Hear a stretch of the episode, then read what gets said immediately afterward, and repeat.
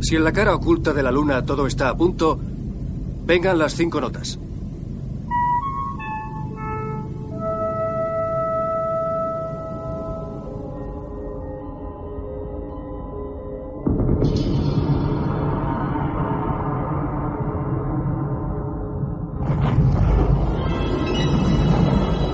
Mira, mira. ¿Qué es esa luz? Se está acercando. Siento que me observan. ¿Has sentido eso? He visto una sombra oscura atravesando la estancia. ¿Has oído eso? Ha sido como un susurro. Sí, viene del sótano.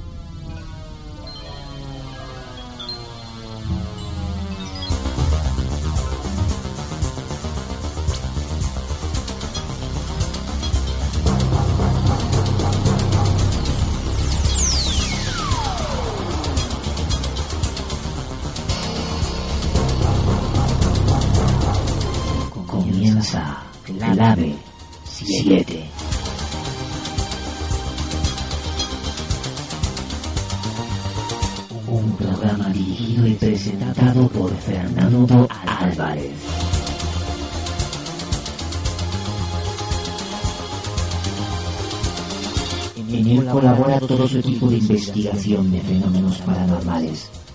Clave 7.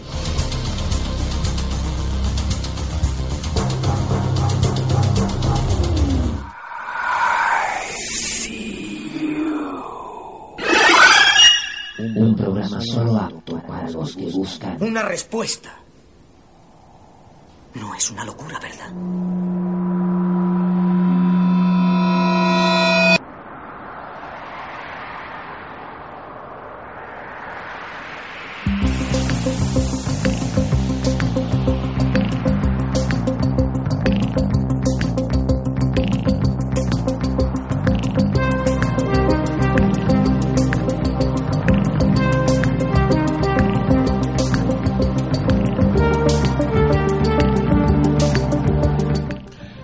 Hacia el futuro y de repente me sube esa sensación de estar saltando al vacío sin paracaídas. Pero una caída arrastrada por el viento, así que no tengo ni idea de a dónde voy a aterrizar. Solo sé que caiga donde caiga, seguiré mi nuevo camino sin querer volver al punto de donde me tiré.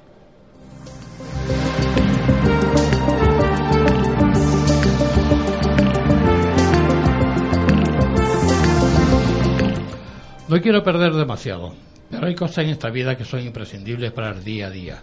Y tú te has convertido en una de ellas. Fini Mateo, buenas noches, ¿qué tal?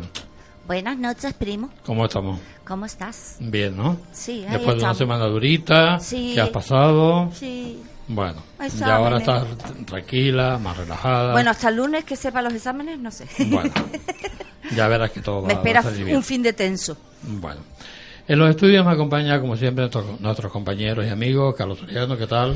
Muy buenas noches. ¿Cómo estábamos? Bien, ¿no? Pues estamos. Tú también has tenido una semanita bastante agitada. Pues sí, un poco sí.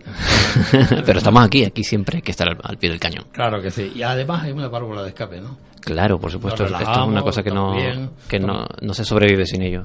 Por eso. Tali Peña, ¿qué tal? Pues bien, bien. ¿Tú contento también, no? Sí, sí, sí, la verdad que sí. Bueno, eso sí, Sí. Eso, eso sí me alegro. De que estés contento y que, que puedas poder eh, estar con nosotros y poder disfrutarlo. Sí, eso, eso, eso es lo que yo espero siempre cada viernes, estar con ustedes y que yo siempre me lo paso genial y que y se olvidan cosas, ¿no? Y desconectas, ¿no? Un, Sí, un por lo- ratito por de la lo menos rutina. un ratito nos olvidamos de, de los problemas y de las cosas. ¿no? Mm. Bueno, hoy no, no- nos vino la, la revista Tanip de Sí, sí, sí. Jorge, ¿no? Sí, de Jorge Coello, que lo tuvimos en nuestro programa hablando de, de uno de sus números eh, hace pues un- unas semanas, no recuerdo exactamente cuándo. Eh, en uno de esos números en los que habíamos eh, colaborado, Clave 7, con un artículo sobre el barranco de Badajoz y bueno, por fin ya tenemos el, el número aquí. Y otro regalo, que es eh, un número más reciente. Nosotros participamos en el número 8 de diciembre del año pasado. Y este Eh, es el 9. este es el, el número 9, que es bimensual la revista. Y bueno, estamos aquí mirándola con detenimiento. eh. Bueno, la portada que yo tengo es espectacular. Sí, sí, sí, esa correctamente sí. es muy, muy espectacular. Muy- El, sí, los, los fotógrafos con los que colabora Tanit y Jorge Coello son, son realmente muy buenos y también algunos eh, grafistas. Aunque sé que, que Jorge también es, es ilustrador y a veces algunas de sus carátulas se las ha currado él. Sí. Eh, Para los oyentes, espectacular porque hay una niña mona. O sea, Sí, exactamente. No es que sea nada tal. Para los, a los hijos de Tanit, de las redes sociales, eh, si visitan la carátula del número 9 de enero-febrero de sí, 2017, Encima, encima me la quita. sabrán, sabrán a qué nos referimos. Bueno, el caso es que eso, y tenemos aquí dos números que lo estamos mm, eh, saboreando con detenimiento, más allá de la portada, quiero decir. Sí, sí, ya, ya. Están Y- todos babeados, todos. Exagerado, o sea, así. Y, hombre, hemos eh, estamos colaborando en, en una revista en la que participan eh, gente muy conocida como puede ser José Antonio Roldán, que, que curiosamente tendremos lo tendremos en el programa. Eh, por aquí vi el nombre de mm, Clara Taoce, eh, eh, Álvaro Martín, hay unos cuantos... eh, Jorge Río. Jorge Ríos también está aquí, exactamente, que ha sido invitado a nuestro programa. No sé, hay tantos nombres aquí. Eh, Patricia Rodríguez, que lo tuvimos la, la- la semana pasada o la anterior. O sea, hay mucha gente ahí aportando su granito de, de arena, ¿no? Y es, y es lo que al final Sí. pues sale la revista esa que es fantástica, ¿no? Porque porque la hace un montón de investigadores y, y, bueno, y se enriquecen mucho, ¿no? De, conocimiento, de los conocimientos de cada uno. ¿no? Exactamente, y, y está muy bien ilustrada, está muy currada. Y que sabemos que el señor Jorge Coello, si nos escucha, se lo curra y él se encarga de la distribución. A veces costea más de lo que tiene que costearse. Porque nos envió un buen tocho de revistas para todo el equipo, cosa que le agradecemos muchísimo desde aquí, desde Clave 7.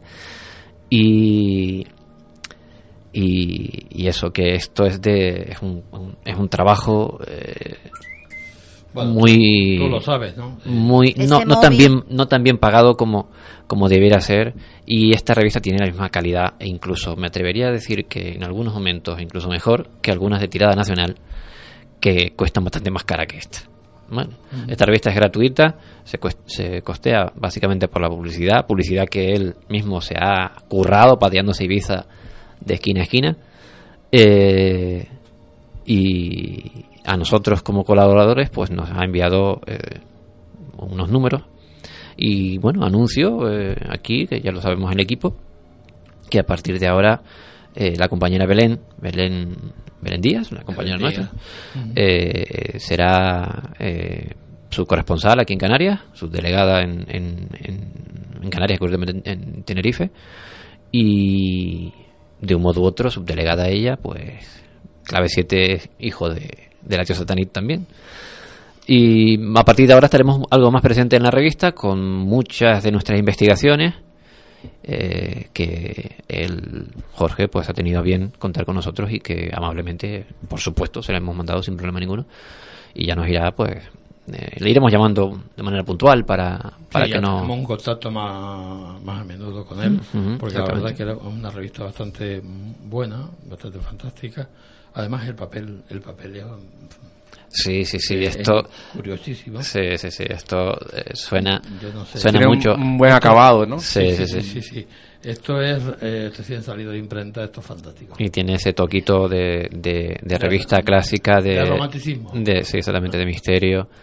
eh, de misterio bien cuidado y bien. y bien Porque yo sé que aquí participa gente muy crítica, ¿vale? Como Josep Riera, por ejemplo, que es uno, uno de los articulistas de, de concretamente de estos dos números nuestros que tenemos aquí. Eh, y gente que se mueve muchísimo, como, como José Antonio Roldán, que lo, que lo nombré antes. Eh, De los nombres, por ejemplo, que nos, nos suenan eh, así de, a voz de pronto. Hay mucha gente aquí que colabora con, con otro montón de gente dentro de la divulgación de, de, de esas temáticas. Y, repito, es un trabajo impagable. Nosotros lo sabemos por que nosotros editamos una revista que no llegamos a sacar en papel, pero No, que aún así... A ver, es que tampoco podíamos, era mucho Sí. dinero, Mm. mucho dinero, tampoco teníamos tanta tanta publicidad, pero bueno, así todo, Mm. tuvi- estuvimos tres años con, con esa revista que tenía bastante Y volveremos a estar. aceptación. Y bueno, eh, eh, espero que yo esté todavía en este mundo. para poder- Volveremos a estar. Para poder Sí, verla. Sí, sí, estamos, estamos Tengo haciendo... a Carlos agarrado que vamos, que mm, Estamos haciendo ya preparativos para, para ello. Lo que pasa es que hay que contar con tiempo, evidentemente. bueno, ya, deja que acabe el curso que ya ya, anunciar- veas tú. ya anunciaremos ya eh, en un espacio no demasiado dilatado de tiempo, cuando empezaremos de nuevo a, a publicar lo nuestro. Amenazamos Pero ahora, que volveremos. Ahora los protagonistas, el protagonista es Taní, de Jorge Coello, y desde aquí pues le mandamos un, un enorme saludo, Un buen abrazo. un abrazo, Un abrazo y fuerte le damos las gracias Tenerife, por... Que los isleños siempre colaboramos con todo. Sí, señor. A ver, tanto isleños como isleños, a ver. Claro, es una revista de, Los de, costeros, los de Ibiza que llega a Canarias y eh, en Canarias es- leeremos la revista de, de Ibiza y en Ibiza leerán historias de Canarias, que es lo que toca. Claro. Así es, y esa es la historia. Qui pro quo, que se dice. Sí, exactamente. Así es. Exactamente. Hombre, eh, tenemos que ayudarnos mutuamente, ¿no? Porque eh, eh, últimamente yo creo que la, que la gente se ha vuelto más mm, cerrada. En ese sentido, Hay- ¿no? Sí, hay. Bueno, no vamos a estar en polémica, Nandy. Hay tú sabes competencia también, pero vamos, que eso es... Pero hay misterio para todo. Sí, pero la competencia es como otro rasgo más humano.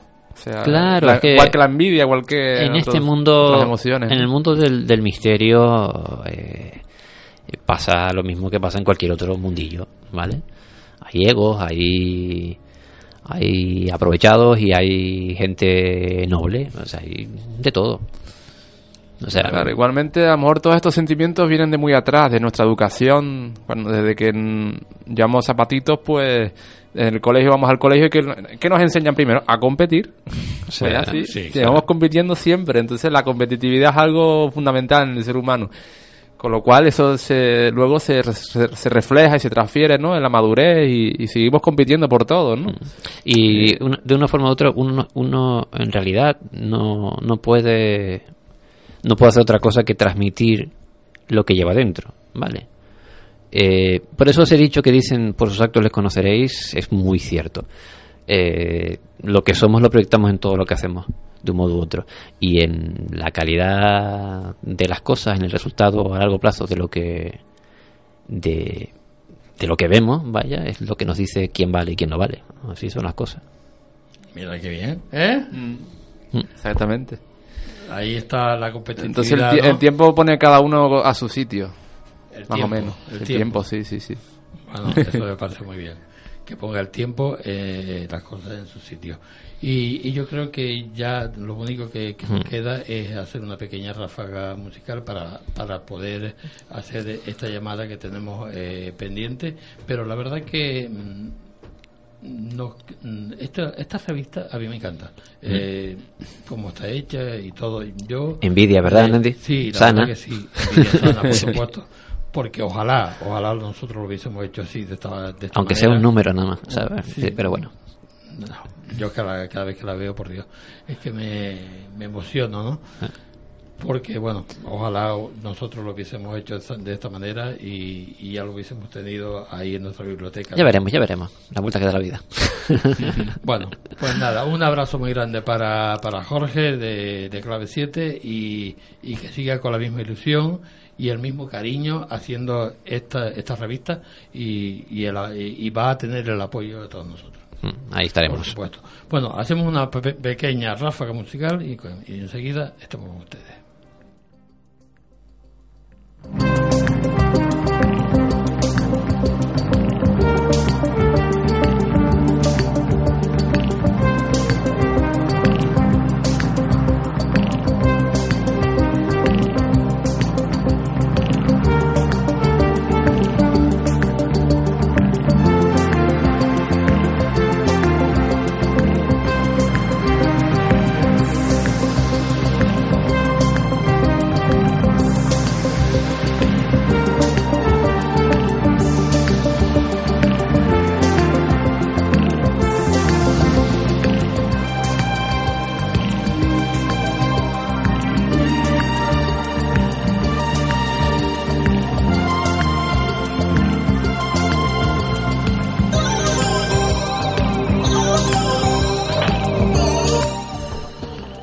Hoy tenemos el placer de contar como invitado a través del lío telefónico a José Antonio Rodán Sánchez. José Antonio ha presentado y dirigido diferentes programas de radio y televisión, además de colaborar en diferentes medios de comunicación internacionales y nacionales.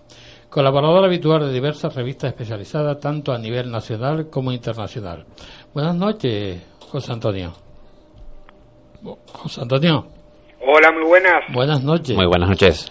Muy buenas noches a los dos y a todos los oyentes. y ¿Cómo los estás?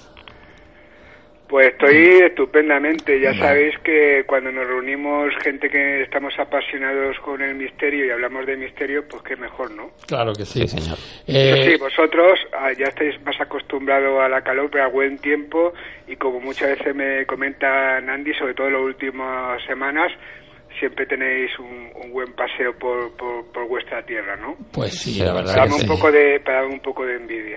pero Bueno, eh, tendrás que venir por aquí, ¿no?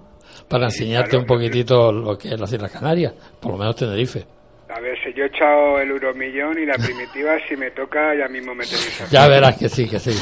Bueno, eh, tú has escrito un, un libro, Tras la huella del misterio, que recoge varias de las investigaciones de campo eh, a lo largo y ancho del territorio español, casos de lo, de, lo paranormal, ovni e insólito, donde muestra su forma de ser y de hacer. Más de dos décadas de pesquisa, donde sobre todo prima el contacto directo con aquellas personas que son protagonistas de experiencias presuntamente inexplicables. Es decir, que tú te denominas como buscador de respuestas.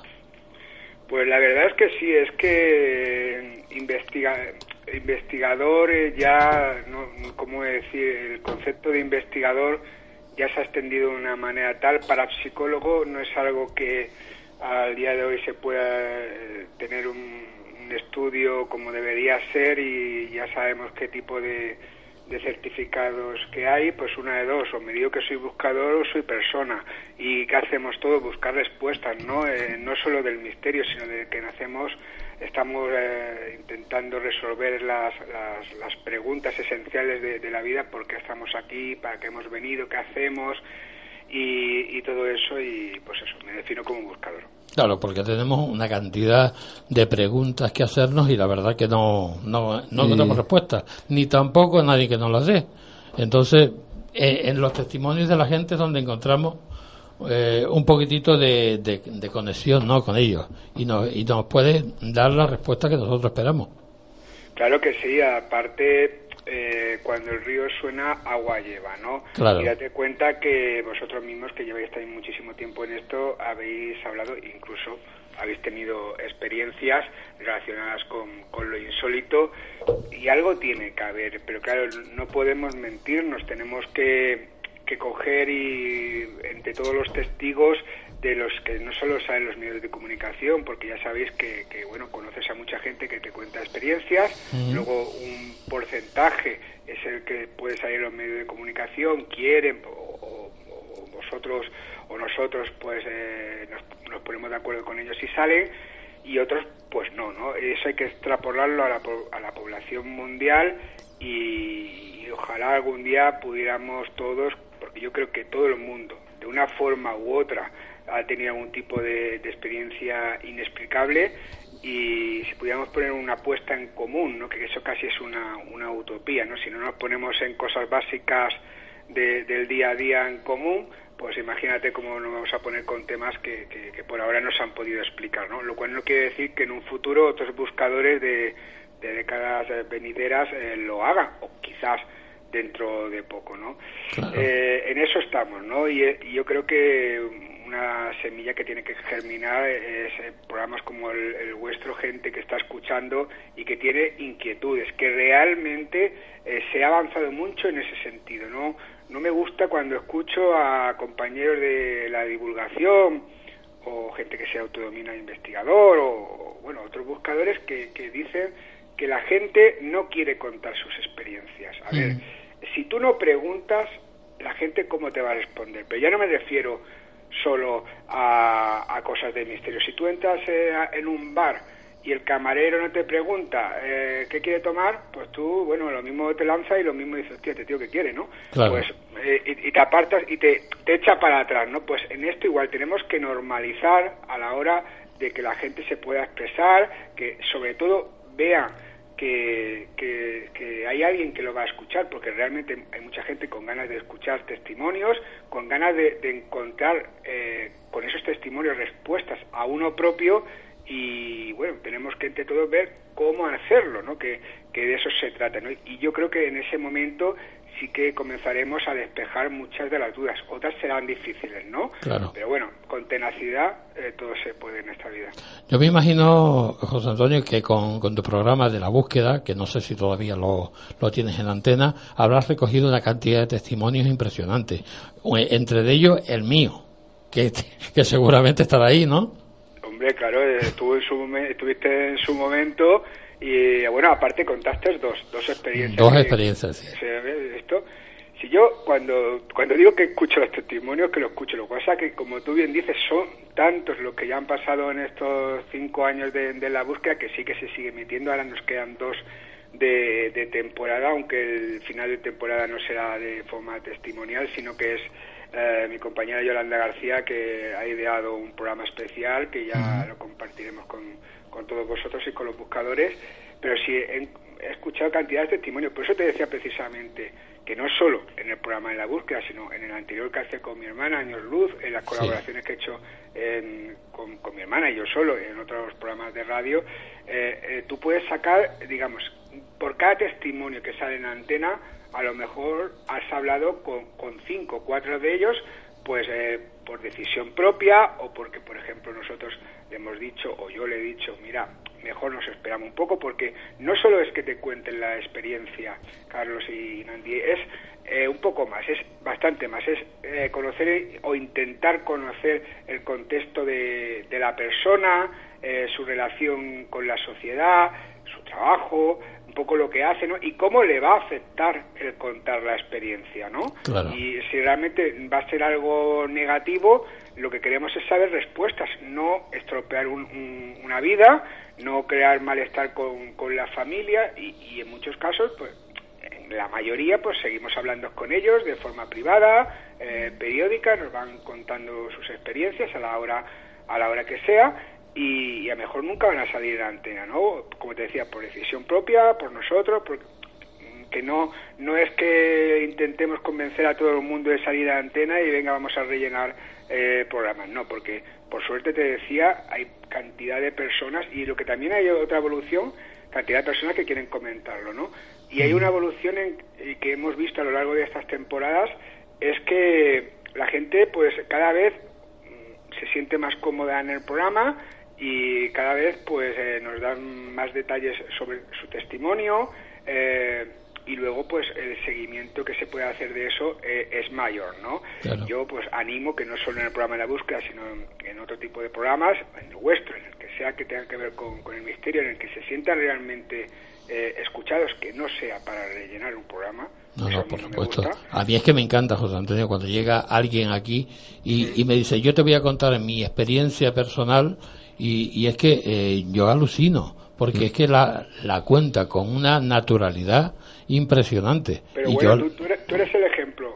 Tú eres el ejemplo. La cuentan o en gran parte de los hechos, como cuando tú no, no la narrabas, Sí. la, la vives, la vuelves a revivir. Exactamente. ¿vale? Y, y claro, y eh, en algunos de estos testimonios, en gran parte de estos testimonios, pues gracias a poder comentarlo, que eso ya de por sí, de poder compartir una experiencia con, con otra persona, eh, ya, ya de por sí es, es muy beneficioso, eh, pues es, es algo que también le va a servir a ellos de forma de, de catarsis, ¿no? Por eso en su Mm. momento también, y estamos preparando una segunda parte, hicimos el, el libro de, de La Búsqueda, donde los testigos escribieron su propio caso, su propia experiencia, ¿no?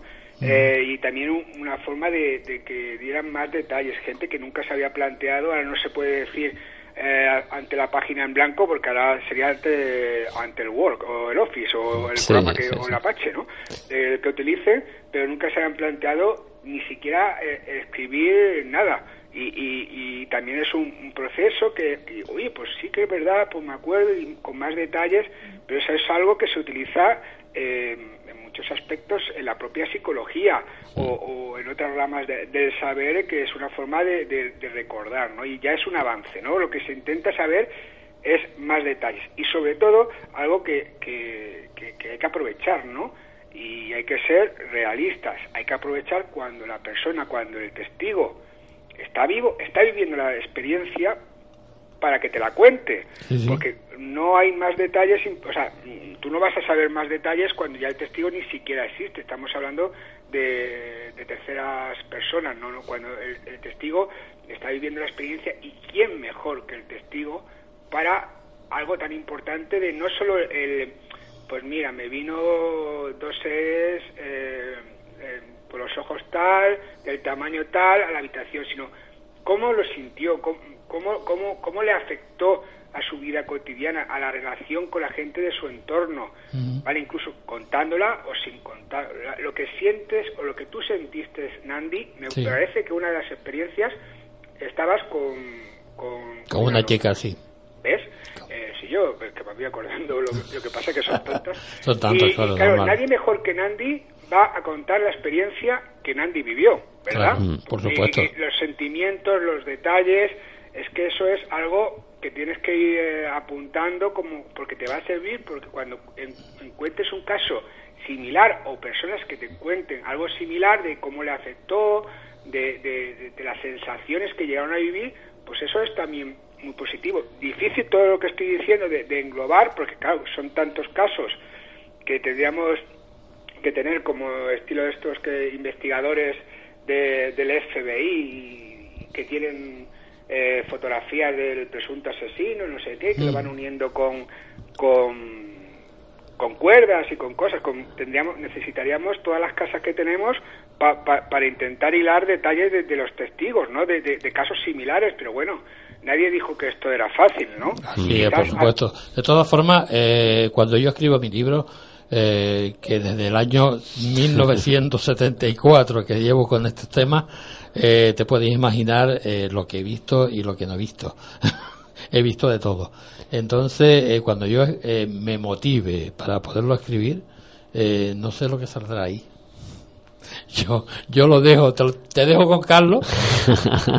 Pero bueno, a ver, Nandi, esa- eh, yo tengo 41 años, 43 años que estás viviendo ese tipo de experiencias. Pues yo sí. te animo, o sea, yo te animo a, a que lo hagas y lo compartas con los demás. O sea, yo súper encantado de, de- de leer lo que lo que escribas y como te digo, ante todo te servirá a ti mismo, ¿no? Por Para, supuesto. para, para, para dejar plasmar, para sacar nuevos detalles, incluso para darte cuenta de cosas que a lo mejor habías pasado por alto durante tantos años y, y nada, yo te animo, ya sabes, No, cuando es que quieras. últimamente me he estado dando cuenta de muchas cosas que, que había pasado por alto. Tú, tú lo, bien lo has dicho, ¿no?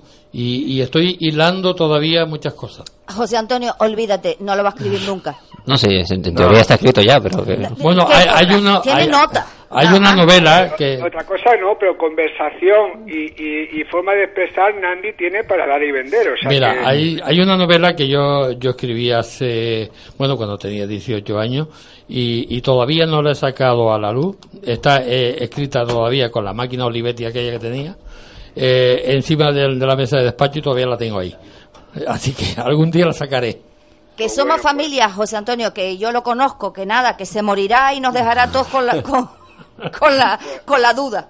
No, a ver, él, él quiere que se lo saquemos a través de la Ouija. No, yo prefiero que no nos cuente estando vivo. Es que, de luego, Eh, las cosas, las cosas se, hay que... Porque tú mismo te estás implícitamente, tú eres el primero, que nosotros te lo decimos, pero tú eres el primero que te lo estás diciendo a ti mismo. Sí, te sí, das por supuesto. que tienes que hacerlo.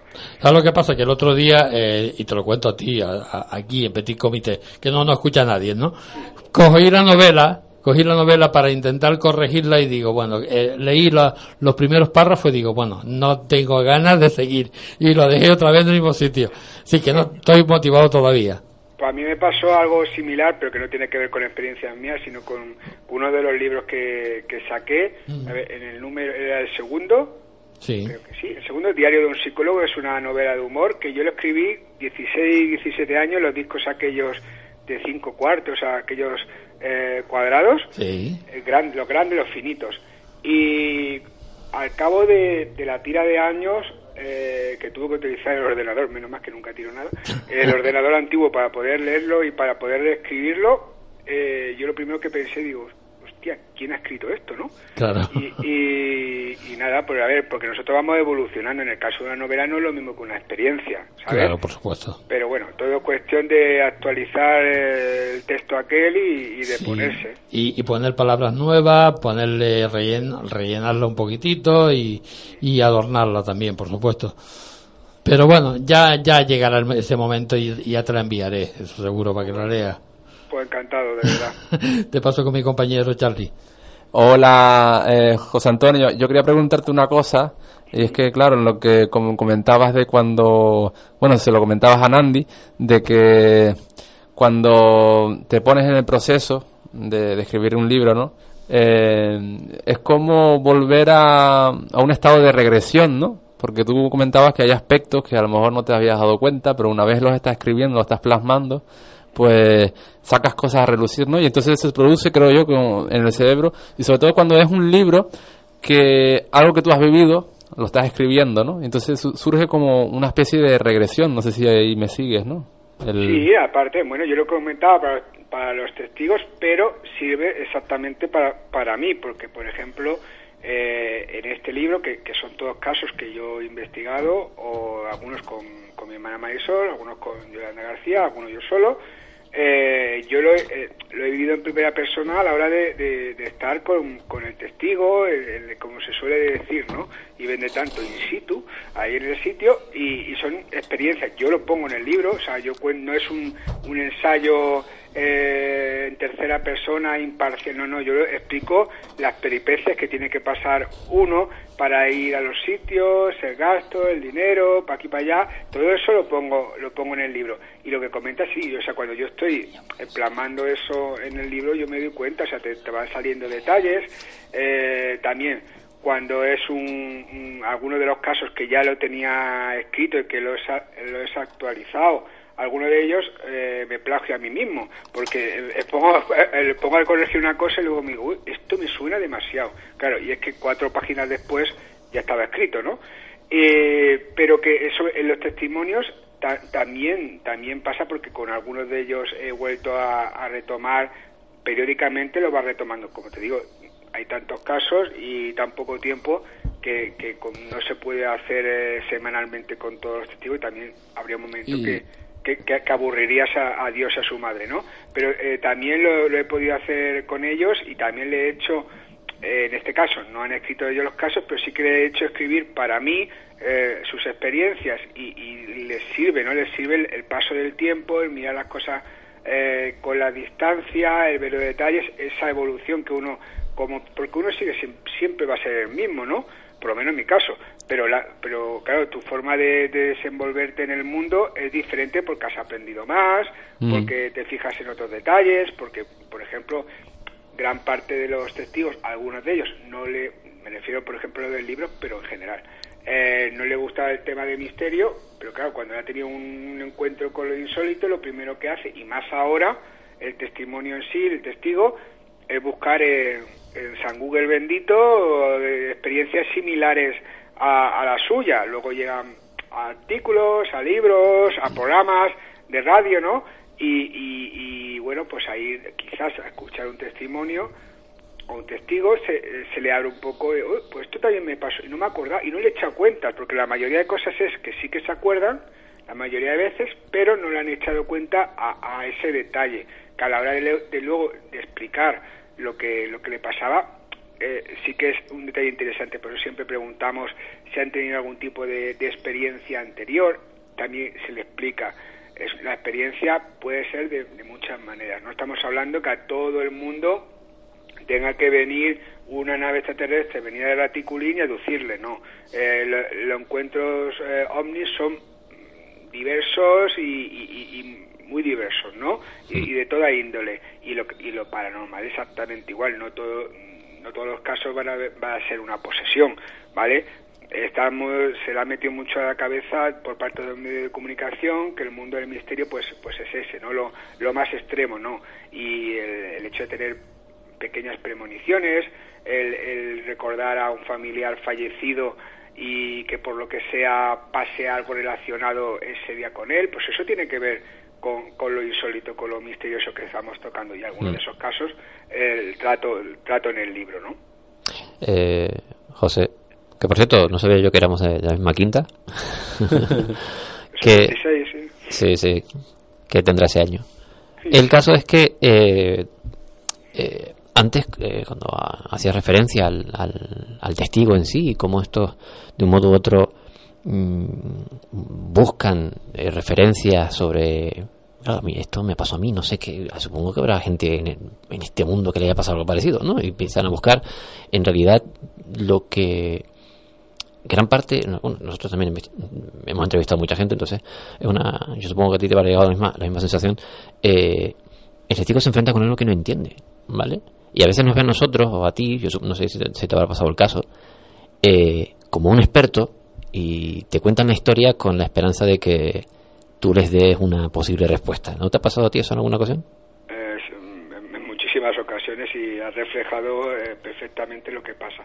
El problema es que en gran parte de esas ocasiones viene equivocada la cosa porque a la hora de buscar, y sobre todo en los últimos años gracias al auge de, las tecnologías, antes también, cuando lo escribíamos por carta con, con, la gente, con otros investigadores y tratábamos casos de otra manera, pero también eh, le influenciaba. Es que eh, hay mucha gente, por eso digo que soy un buscador de estos que son presuntamente investigadores que se declaran expertos, mm. expertos en parapsicología, expertos en no sé qué, y claro, si el experto lo dice, pues yo tengo esto. ¿Qué pasa? Que a la gente a la hora de buscar, pues sí, eh, hay parte de las personas que, que, que pero ahora cada vez menos, ya te digo que cada, por lo menos en mi caso cada vez menos, ¿no?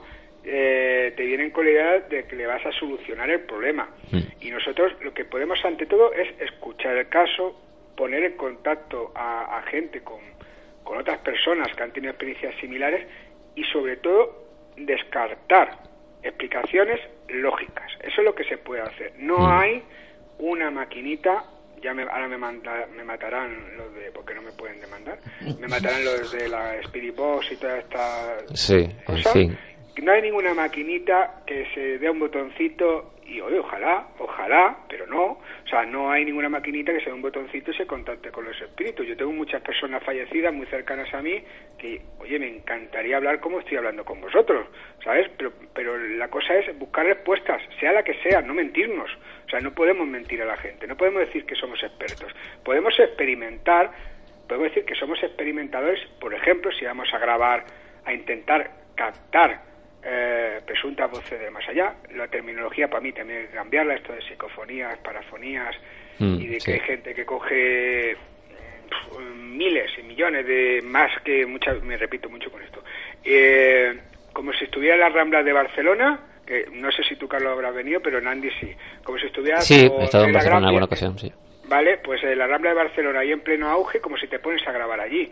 Ni estando allí, con toda la gente viva, pasando, que son cientos de personas, de todos los idiomas del mundo, o sea, si, si una bebé un extraterrestre pasa por la rambla no se da cuenta ni Cristo. Eh, ahí no tienen la capacidad de coger grabaciones distintas como hay gente experta, según ellos, que han captado psicofonías. ¿Vale?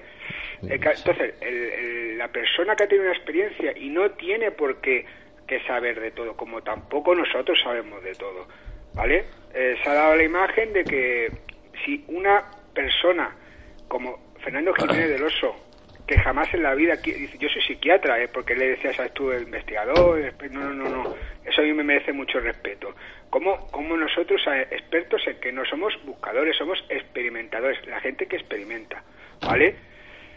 Eh, y eso hay que cambiar, porque entonces eh, ya comenzamos engañando a, a la gente que llega a nosotros, ¿vale? Y luego, sobre todo, lo que jamás se puede hacer es eh, modificar con nuestra interacción el, al testimonio, sí, a, eso hay que a, la narración. No podemos decir, no, esto es esto, esto. A ver, lo que puedes decir es, si averiguas que vas a una casa y dices, no, es que un espíritu hace con las luces así, pum, pum. Y a ver, lo primero es mirar la. Yo no entiendo, pero para eso está el electricista y gente que sabe, ¿no?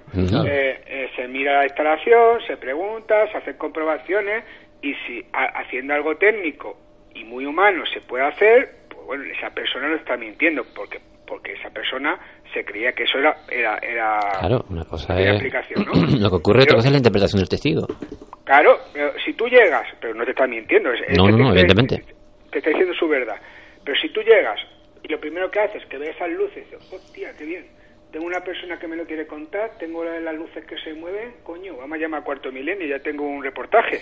No, Sí, bueno. o sea, eh, tranquilo, porque, porque tú vas a hacer el reportaje, vas a salir, te vas a creer que eres famoso, pero esa persona se va a quedar ahí y la vas a dejar creyendo que está en su casa y que, oye, que a lo mejor sí, pero, pero eso, eso en concreto de las luces se puede explicar. Que a lo mejor lo otro que te comenta no se puede explicar, no te digo que no, pero hay que ir paso por cas- pa- paso por paso. Lo que no se puede es eh, cuando tú te sales de- del caso, cuando tú te sales de, esa entrevista, no, no dejar eh, preguntas sin responder, no, no, dejar al testigo hecho un lío, ¿sabes? Como se suele decir llanamente, la picha hecho un lío, o sea, no Claro. puedes, porque entonces ya, ya se ha abierto otro caso y dejas a esa persona que, que se puede creer cualquier cosa, que a lo mejor sí que le está pasando algo, porque en gran parte de ocasiones sí que está pasándole algo inexplicable, pero pero no es, o sea, tú no puedes llegar que sí, porque yo soy el experto, Claro. yo lo digo. Es que esa palabra yo no la entiendo para nada. ¿Hay alguien que sea experto en el tema del misterio? Hay eminencias en la ciencia y en su campo no se creen expertos eh, eh, en el misterio, pues yo creo que, tam- que nadie es experto. Yo que no lo entiendo, esa Sí. palabra. Yo, Somos- hemos somos- podido entrevistar, perdona, eh, entrevistar a algún que otro científico de, de renombre, alguno muy televisivo, y hacer alguna pregunta y decirte a las claras y con honestidad, no sé, ¿vale? Eh, y yo he visto a muchos expertos como los que tú comentas que tienen respuesta para todo. Digo, bueno, bueno, qué fácil me parece. Pero en cualquier caso, eh, eh, muchos de estos testigos a que te han venido mm, están pasando situaciones en las que les da mucho miedo como para que encima vengas tú y le metas más paranoia. Claro, y por ejemplo, hemos eh, en el libro no sale, porque es un caso que, por ejemplo, que te voy a comentar a, a grandes rasgos.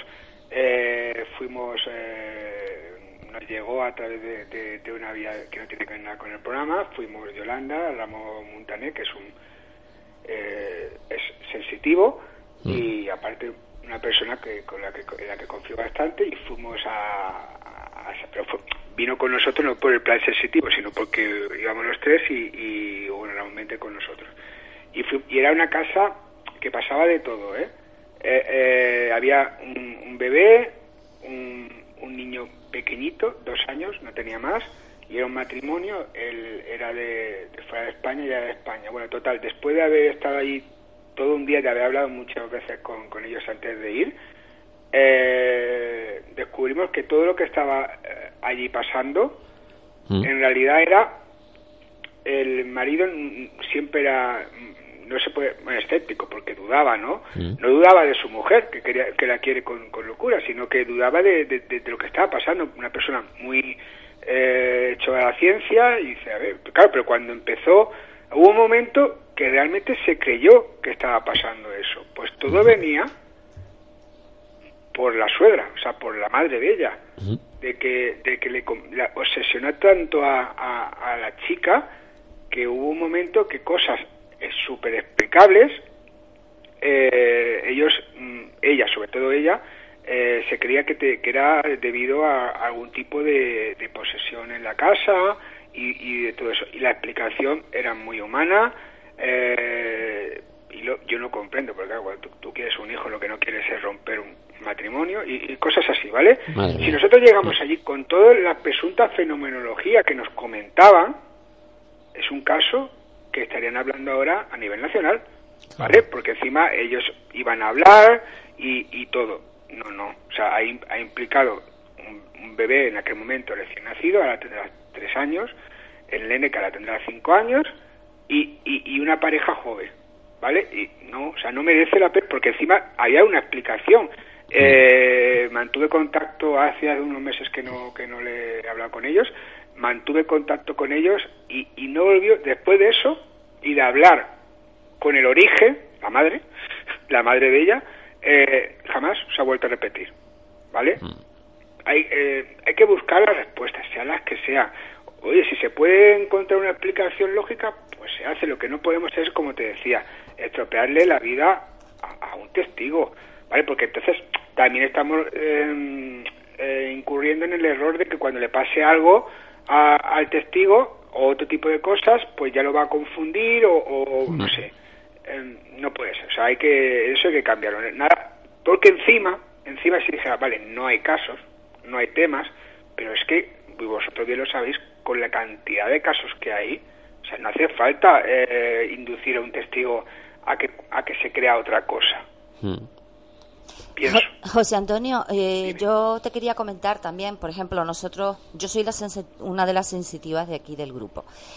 Y bueno, eh, antes que nada, decirte que cuidado con lo que deseas, por si acaso. Sí. Pues acaso Digo, porque como decías que ojalá te pudieras comunicar, digo que cuidado con lo que deseas. Ah, bueno, yo, que- yo estaba pensando en el euromillón, digo, hostia, No, ¿verdad? no, Si no, toca. en, Que eso no. también. Ojalá. No, sino que cuidado con lo que deseas porque tampoco es agradable, pero bueno. Eh, y que nosotros, por ejemplo, también nos hemos encontrado con casos de personas que están tan obsesionadas con el tema que todo lo que les ocurre piensan que es paranormal. Sí. Y entonces ahí tienes la labor más de psicólogo de decirle, mira, que no, que no pasa nada. O que, no sé, hacerle una especie de efecto placebo para que la gente se quede más tranquila. Sí, en, en más de una ocasión hemos tenido que recurrir a eso y, y bueno, hablamos con las sensitivas nuestras, le, bueno, hacen un típico ritual de limpieza que igual, bueno, ahí no hay nada, pero eso el testigo tampoco lo sabe. Y Y después, todo lo deja más tranquilo. sí, y después de eso acaba absolutamente convencido de que ya está limpia la casa y no puede pasar nada. O sea, eh, eso sí, es una cosa que, que ahí estamos contigo. eh, muchos investigadores del, de, o muchos supuestos investigadores de, de, este, de este mundillo se dedican únicamente a recoger testimonios para rellenar hueco o para, para eso, para engrosar su currículum. Pero luego ya está, luego el testigo ya, ya tiene el testimonio y el testigo no quiere saber nada. O sea, No, yo, yo lo que me estaba riendo es que para mí Fini se estaba describiendo a sí misma. Desde mi punto de vista. ¿Por qué? Porque tú muchas veces atribuyes todo a fenómenos paranormales. De eso nada, de eso nada. Ahora, si yo veo algo, lo digo. claro, pero, a ver, el problema entre comillas es que, claro, si, eh, uy, to- todos tenemos eh, eso, algunos lo- perdona, eh, José Antonio, ¿tenemos Te algún, estamos problema- perdiendo. algún problema con la línea? Es fijo, ¿no? Es un... Sí, es un Es fijo. un, es un fijo, es un Ah, fijo. pues qué raro. Ah. A ver, como ha dicho ella, que me iban a contactar, a ver si me contactaron por el teléfono fijo. Ah, A ver, te imaginas. A, a lo mejor es el calor. Esto está grabado, luego lo analizaremos a ver si se cuela alguna psicofonía o algo. No sé, a ver si a ver si alguno de los oyentes vosotros, a ver si hay, si hay algo. Sí, sí, sí, que nos El número de la primitiva, por ejemplo, que eso es otra cosa. ¿no? Mira, aquí en la emisora suelen haber eh, cositas. Sí, Hay, hay, hay- hay bastantes emisoras, aquí en Barcelona también he podido estudiar alguna, e y una en Ceuta también, que ahora no me acuerdo, creo que sí que incluyo algo en el libro, que de la, de la sede antigua de Radio Nacional de España, que, que pasaban cosas en, la- en aquella sede de Ceuta, eh, se veía una monja, una monja de estas de, vestimenta antigua con esa cosa tan rara en la cabeza, ¿sabes? De Sí, tipo de película. Sí, esa de así de miedo, ¿no? Te contaré, ¿ves? más ganas tengo yo de que me toque la primitiva para ir allá a Canarias. Que eso es lo que te comentaba también. Lo que no entiendo en algunas ocasiones cómo ah, hay bueno, gente que se dedica profesionalmente, entre comillas, a mirar el futuro y todo eso. Que eh, el hecho de que los espíritus que se conectan con, presuntamente con estas personas, eh, encima eh, ven el futuro. Sí, sí, es una cosa que a mí también me cuesta a veces de entender. O sea, tú, eh, eh, uno se muere, ¿vale? Que igual eh, le cuesta mucho recordar que ha desayunado, pero desde que te mueres ya sabes qué va a pasar dentro de 10 años. O sea, no sé qué facultad es esa. A ver, no- como no lo sabemos y como vivo no lo sabemos, Mm. eh, José, José. No te oímos bien. Se, se va entrecortando. ¿Qué te parece si cortamos un momentito la llamada y te volvemos a llamar de vuelta a ver si así establece la conexión y Vale, si no me puedes los llamar. fantasmas de, de- de- de la línea se, se descuelgan? Y a ver si te, te llamamos en un minuto. Vale, De nuevo. ahora. Vale. En fin, mm, musiquilla y volvemos.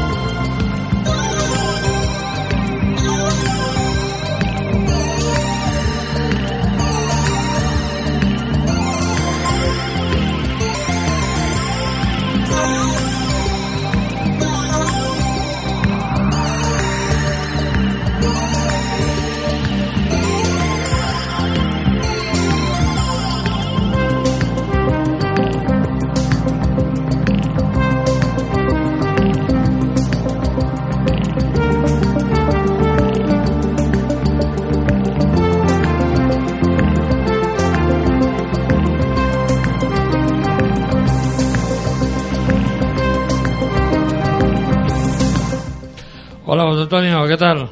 De nuevo aquí.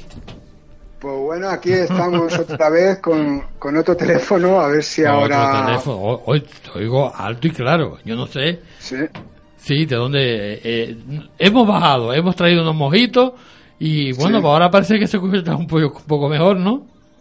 No sé, o- no sé, a lo mejor es la misma compañía, no voy a dar publicidad porque les tengo que pagar encima. Pero bueno, o sea, no lo sé. Yo creo que, que todo ha empezado cuando habéis dicho lo de que Lo de ten la- cuidado con lo que, de- ten cuidado lo que Sí, sí. deseas. Y no encendió ninguna vela negra ni nada que sepamos. Así que no sé. De hecho, te, te escuchamos ahora como si estuviese aquí al lado. O sea. Pues, pues- pues imagina, hombre, porque ahora también como ha salido esto de que creo que China ha avanzado en lo de teletransporte, Ah, vale. a lo mejor ya, mismo estamos aquí, me toco el pecho como en Star Trek y estoy ahí en un minuto. O sea, Mira. imagínate. Pues vete Pero ya de- eso sí, eso sí, sí, ya de paso, ya de paso que, que me teletransporto, Ujú. el cuerpo que llega allí de José Antonio llega más experto, y así me aprovecho. Ajá. Oye, eh, ya nos quedan cinco minutos nada más, solamente era para, para despedirnos, pero ¿dónde podemos encontrar tu libro? Yo quiero comprarlo y, ver mi, mi testimonio ahí, en, en tu libro. Bueno, el, el primero está en el, en el de la búsqueda. Este es el nuevo, en, el- en la búsqueda, eh, bueno, en la búsqueda testigos protagonistas del misterio, y este nuevo es tras la huella del misterio, eh, poniendo eh, tras la huella del misterio ambos, editorial Círculo Rojo, eh, en internet pues le sale la página directa del, del libro y bueno, también se puede adquirir en librerías asociadas, en Amazon, en, en la Casa del Libro, en el FNAF, en muchos sitios, ¿no? Yo me Y- imagino que tú los, los, los, los testimonios tuyos los habrás puesto también ahí, lo has plasmado, ¿no?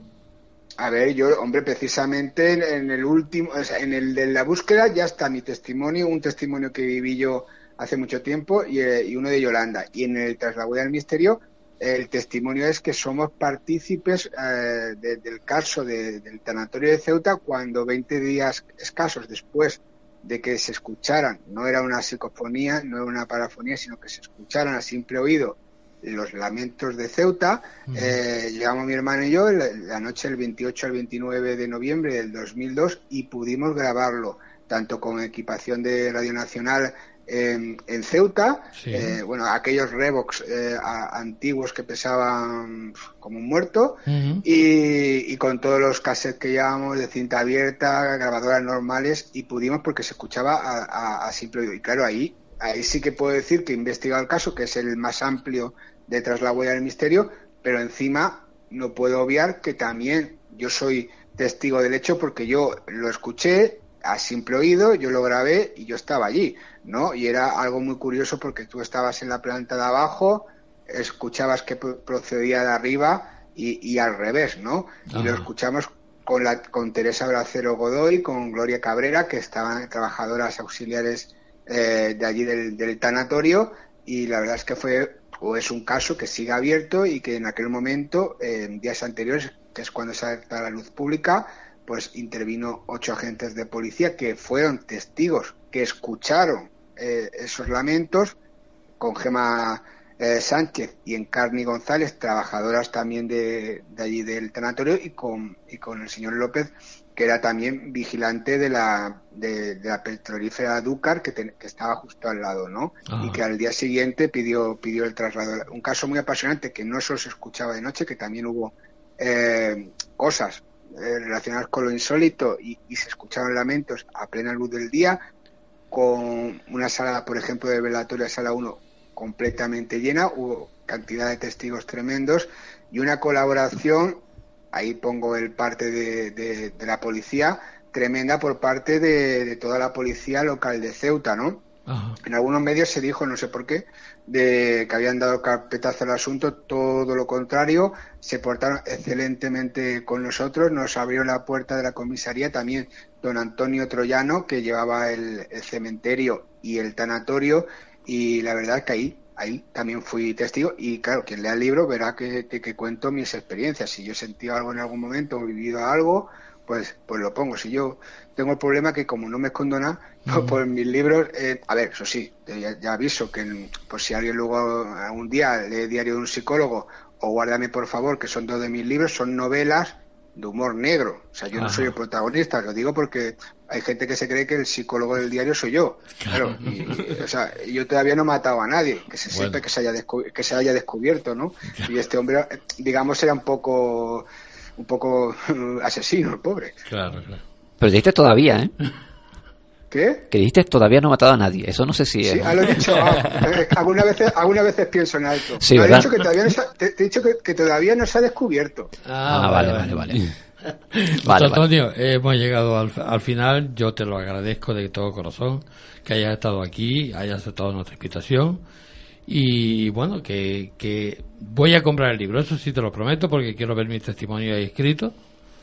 Y, y, y- y por lo menos voy a leerlo, voy a leerlo todo Eh, completo. eh, eh, buen apunte, que siempre lo digo, que la gente puede comprar el libro y ya si incluso lo lee. es protagonista del tema. Y, y luego, si incluso eh, contacto Sí. arroba la búsqueda radio.com me, me comentan eh, lo que les ha parecido, si han tenido una experiencia, ya el sumum del sumum. Que No, para eso, no te preocupes para que, yo te está- llamo y te lo comento. Pues estupendo, aquí estaremos. José. Antonio, muchísimas gracias. Un abrazo Pues muy fuerte y otro para Yolanda. Pues gracias a vosotros y nada, me encanta haber compartido este rato con vosotros porque la verdad es que le anima a uno a seguir en la búsqueda de respuestas. Hasta la próxima, ¿eh? Hasta la Hasta la próxima. próxima. Bueno, gracias. Hasta Un luego. abrazo. Bueno, hacemos un pequeño descanso y enseguida volvemos.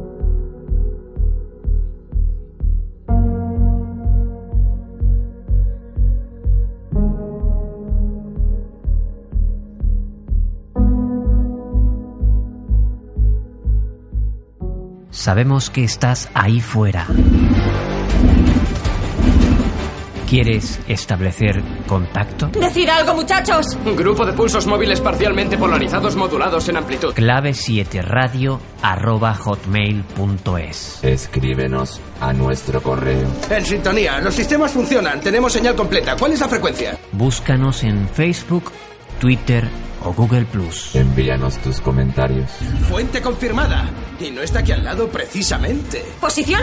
Clave 7 radio.blogspot.com. Habla con nosotros. Te esperamos en nuestro chat.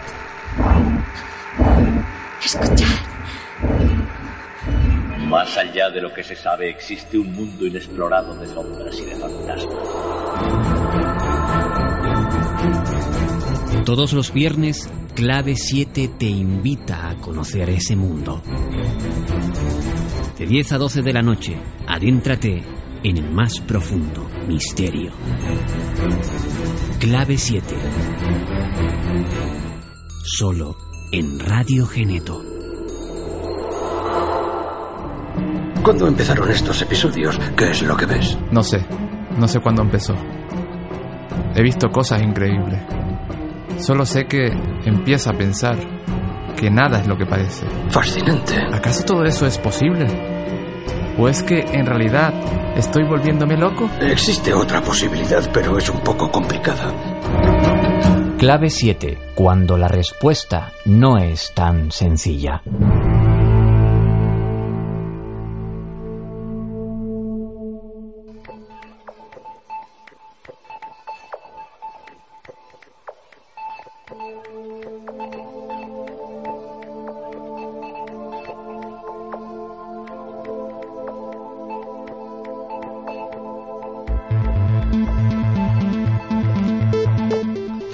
Después de estos minutos de descanso, continuamos en Radio Geneto en la 107.5 de la FM.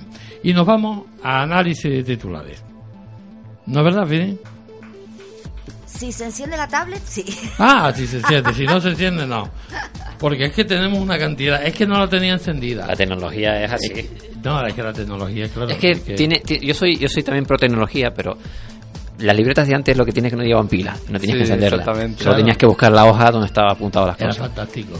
Bueno, Sí. es que, pero tú sabes qué pasa, que como sabía que teníamos otra llamada, digo, bueno, pues no me da tiempo y entonces no la encendí. Claro. Que fuera, hay que estar preparado para cualquier eventualidad. Ahí Sí, lo sé, lo sé. Bueno, de- lo anunciamos ya, tenemos WhatsApp. Ah, sí, es verdad. Déjame, déjame ponerlo eh, porque siempre se me olvida. Sí, ya los oyentes pueden, Pueden eh, interactuar, interactuar con, nosotros en cualquier momento. Apunten, es el 693 53 19 20 693 53 19 20.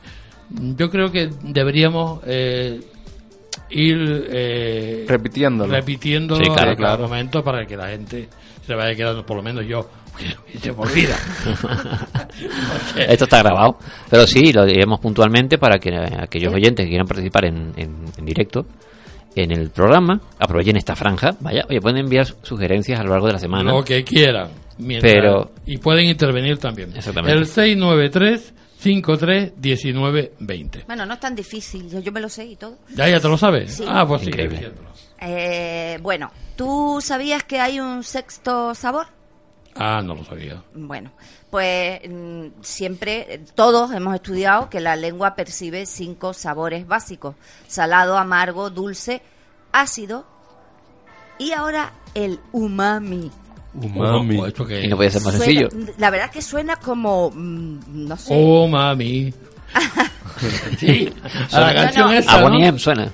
Sí. No, eso que va, eso era más antiguo todavía. Lo que él está diciendo es Mami Blue, que la Mami Blue, cantaba. la canción. Eh, No me acuerdo. vale, tienes razón. Vale, da igual, continúa. Joder, pues no sé, ahora mismo no me acuerdo quién la cantaba. Te lo puedo decir en 10 minutos. Bueno, eh, el umami, que a mí me suena más a idioma bantú o algo así, eh, es un sabor generado por el glutamato y los aminoácidos. Ah, Eh, ha descubierto un grupo de científicos estadounidenses que las papilas gustativas de los mamíferos podrían tener un sentido adicional para el agua, reporta el, el, eh, Science Magazine. De acuerdo con este medio, este hallazgo ayudaría a explicar por qué los animales pueden distinguir el agua de otros fluidos y resolver el debate de si el agua posee un sabor propio o es un mero vehículo para otros sabores. Eso también ayudaría a decir por qué mi perro sabe cuando el agua está limpia y cuando no. Ah, Pues yo he visto perros bebiendo aguas emposadas y de horror. Sí, Hombre, hombre, pues muerto de sed, por supervivencia, ¿né? si no tienen agua, beberán lo que sea. Bueno, pues para resolver esta cuestión, un equipo liderado por el neurocientífico Yuki Oka del Inst- Instituto Tecnológico de California buscó las células de los receptores del gusto para la detección de agua. Los investigadores silenciaron diferentes tipos de estas células, tras lo cual enjuagaron con agua las bocas de los roedores para ver qué células respondían. Resultó que las células responsables del sabor, de la detección del sabor ácido reaccionan más activamente al agua. Cuando se les dio de beber a los ratones agua o un aceite de silicona transparente, los roedores que carecían de las células receptoras de gusto amargo tardaron en elegir el agua, o sea, lo que sugiere que también estas ayudan a distinguir el agua. Eh, los científicos admiten que se necesitan más investigaciones para determinar con precisión cómo reaccionan al agua las papilas gustativas y sin embargo el Yuki Oka, este señor, pues sospecha que cuando el agua lava la saliva cambia el pH dentro de las células haciéndolas propensas a actuar. Bueno, pues no sé, y, y- y los expertos se- señalan que esto pues es una de las formas en las que los animales eh, detectan el agua, pues Capaz de tiene, mucho, distinguirlo, mm. tiene mucho sentido. Pues bueno. Pues bueno, nosotros también diferenciamos un refresco, una Coca-Cola, un café, ¿no? Eso también. Tiene que decir algo, ¿no? Pero bueno, sí, lo, yo creo que los animales, eh, sobre todo los mamíferos, pues como tienen esa conexión con nosotros, o sea, pertenecemos al, al mismo eslabón, por así decirlo, pues algo de nosotros tienen, ¿no? algo de humanos tienen lo- los animales mamíferos, sobre todo. Eh, y, eh, podemos poner un ejemplo con los perros, ¿no? Que los perros tienen emociones, tienen sentimientos y, y eso es un rasgo también humano, ¿no? Por- pero claro, lo compartimos ¿por qué? Porque pertenece a la misma rama, ¿eh? Eh, salimos, los mamíferos salimos de lo mismo, ¿no? Básicamente. Bueno, y esta noticia porque, bueno, ya se ha, ya se ha comentado por todos lados eh, el origen de la misteriosa señal WOW, que al final no es extraterrestre. No. Supuestamente. Oh. Aunque lo haya dicho mi gran amigo Antonio París. Pero bueno, la historia es muy conocida. La noche del 15 de agosto de 1977, el mm, investigador eh, Jerry Eijman hacía guardia en el observatorio Big Air, la Gran Oreja, de la Universidad Estatal de Ohio. y detectó una extraña frecuencia de radio de origen desconocido que no podía haber sido emitida desde la Tierra. Asombrado, el científico marcó la señal con un círculo en un papel y escribió a su lado la palabra wow, que significa como ya, agüita, ¿no? Estos dos números y cuatro letras pasaron a la historia de la búsqueda hasta ahora infructuosa de una posible civilización extraterrestre. La señal de radio WOW duró 72 segundos y parecía proceder de un grupo de estrellas llamado Chi Sagittari a 220 años luz de nuestro planeta. El programa SETI, dedicado a la búsqueda de vida inteligente en el espacio, intentó volver a localizarla, pero jamás se había repetido y desde entonces no ha habido más que silencio. El año pasado, Antonio Paris, profesor de astronomía en el St. Petersburg College de Florida, planteó una teoría que podría explicar qué es lo que es en realidad y que dejó perplejo a dura- hace 40 años. Él proponía que la famosa señal no fue un saludo de una inteligencia alienígena, sino que fue emitida por la emisión de hidrógeno de un cometa que transitaba por el cúmulo estelar M55 en la constelación de Sagitario. Entonces inició un estudio para confirmar su teoría, que eh, incluso hacía una campaña de estas de crowdfunding, que recauda dinero para, en Internet para recaudar fondos, para poder investigar. Pues ahora ha hecho público sus resultados y en efecto son los que él esperaba. Desde el 27 de noviembre de 2016 al pasado 24 de febrero, el Centro de Ciencia Planetaria realizó 200 observaciones del espectro de radio para validar la hipótesis de Antonio París. El investigador, cuyo estudio aparece publicado en la revista Academia de las Ciencias de Washington, cree que en realidad la señal, la señal WOW fue emitida por el cometa 266P Christensen, que pasó cerca de la Tierra en agosto del 77. Como este año volvía a hacerlo, París quiso comprobar si la señal era la misma. Y ese era su candidato principal junto con el P2008Y2, que es el ot- otro cometa. Y bueno, eh, Edman detectó la señal en 1,42 gigahercios, que es la radiofrecuencia donde emite el, lo que es el, hidrógeno. En efecto, cuando el 266P Christensen volvió a, acercar, a acercarse, viaje que realiza cada siete años y medio, la señal fue la misma. El, este- el investigador comparó la señal con la de otros tres cometas y fue la misma, 1,42 gigahercios. Por desgracia o no, no es un saludo extraterrestre, sino que puede explicarse por un fenómeno natural del sistema solar. Mm, Vale, entonces él consiguió recibir otra señal wow para confirmar que la primera era un cometa. Tres señales wow. Yo- claro, esta vez tenía dónde apuntar. Yo ¿sabes te dónde? aseguro que los conspiranoicos estarán diciendo no, que eso nada son Sí, claro. mentiras porque eso lo hacen adrede para no. Un dato. He desvelado el misterio de la canción No Mami Blue. Quizá la versión que hacía referencia en Andy sería la de Demi Russo. ¿De mis rusos? No me suena nada No, no, no, a mí tampoco, ¿eh? Porque hay varios autores, aquí hay una, una red impresionante de autores, pero no sé exactamente a, a qué, a qué versión. Hasta Julio Iglesias la cantó, que lo sepan. Sí, Bueno, eh, ya- eh, la primera mm, puede ser Basilio, que era un cantante negro. No lo sé, no me acuerdo. Ese nombre bien. no lo veo por, aquí. Ha Después sido lo- versionada en una burrada de, después, de idioma. entonces- después lo buscamos. Eh, pero vamos, vamos a hacer esa pequeña llamada que tenemos que eh, pendiente y, y- y después buscamos. Bueno, esa- pero ¿te esa- gustaron mis noticias? Por supuesto. A ver, eh, son noticias fantásticas que tú te, te has currado y te las has buscado por ahí. ¿Y sabes que hay 10 nuevos asteroides peligrosos para la Tierra descubiertos por la me lo- NASA? después me lo cuenta. Después me lo cuenta. Porque e- eso sí e- es interesante porque toda, toda esa basura puede traer muchas cosas, ¿no? El, el- anoche vi, vi un, un, un programa, eh, no sé si fuera eh, eh, en Nimas, diciendo que el ataque extraterrestre viene a través de, de meteoritos, ¿no? Mandan virus y cosas de estas. Sí, es una, una teoría. Es Una la, teoría. la teoría de la panspermia, pero más retorcida. Sí, sí, sí. Eh, Pero hay otros que hay otros investigadores que no están del todo de acuerdo. Dicen que la- el, el enorme rozamiento que sufren los cometas al atravesar la atmósfera, eh, poco menos que los esterilizan, ¿vale?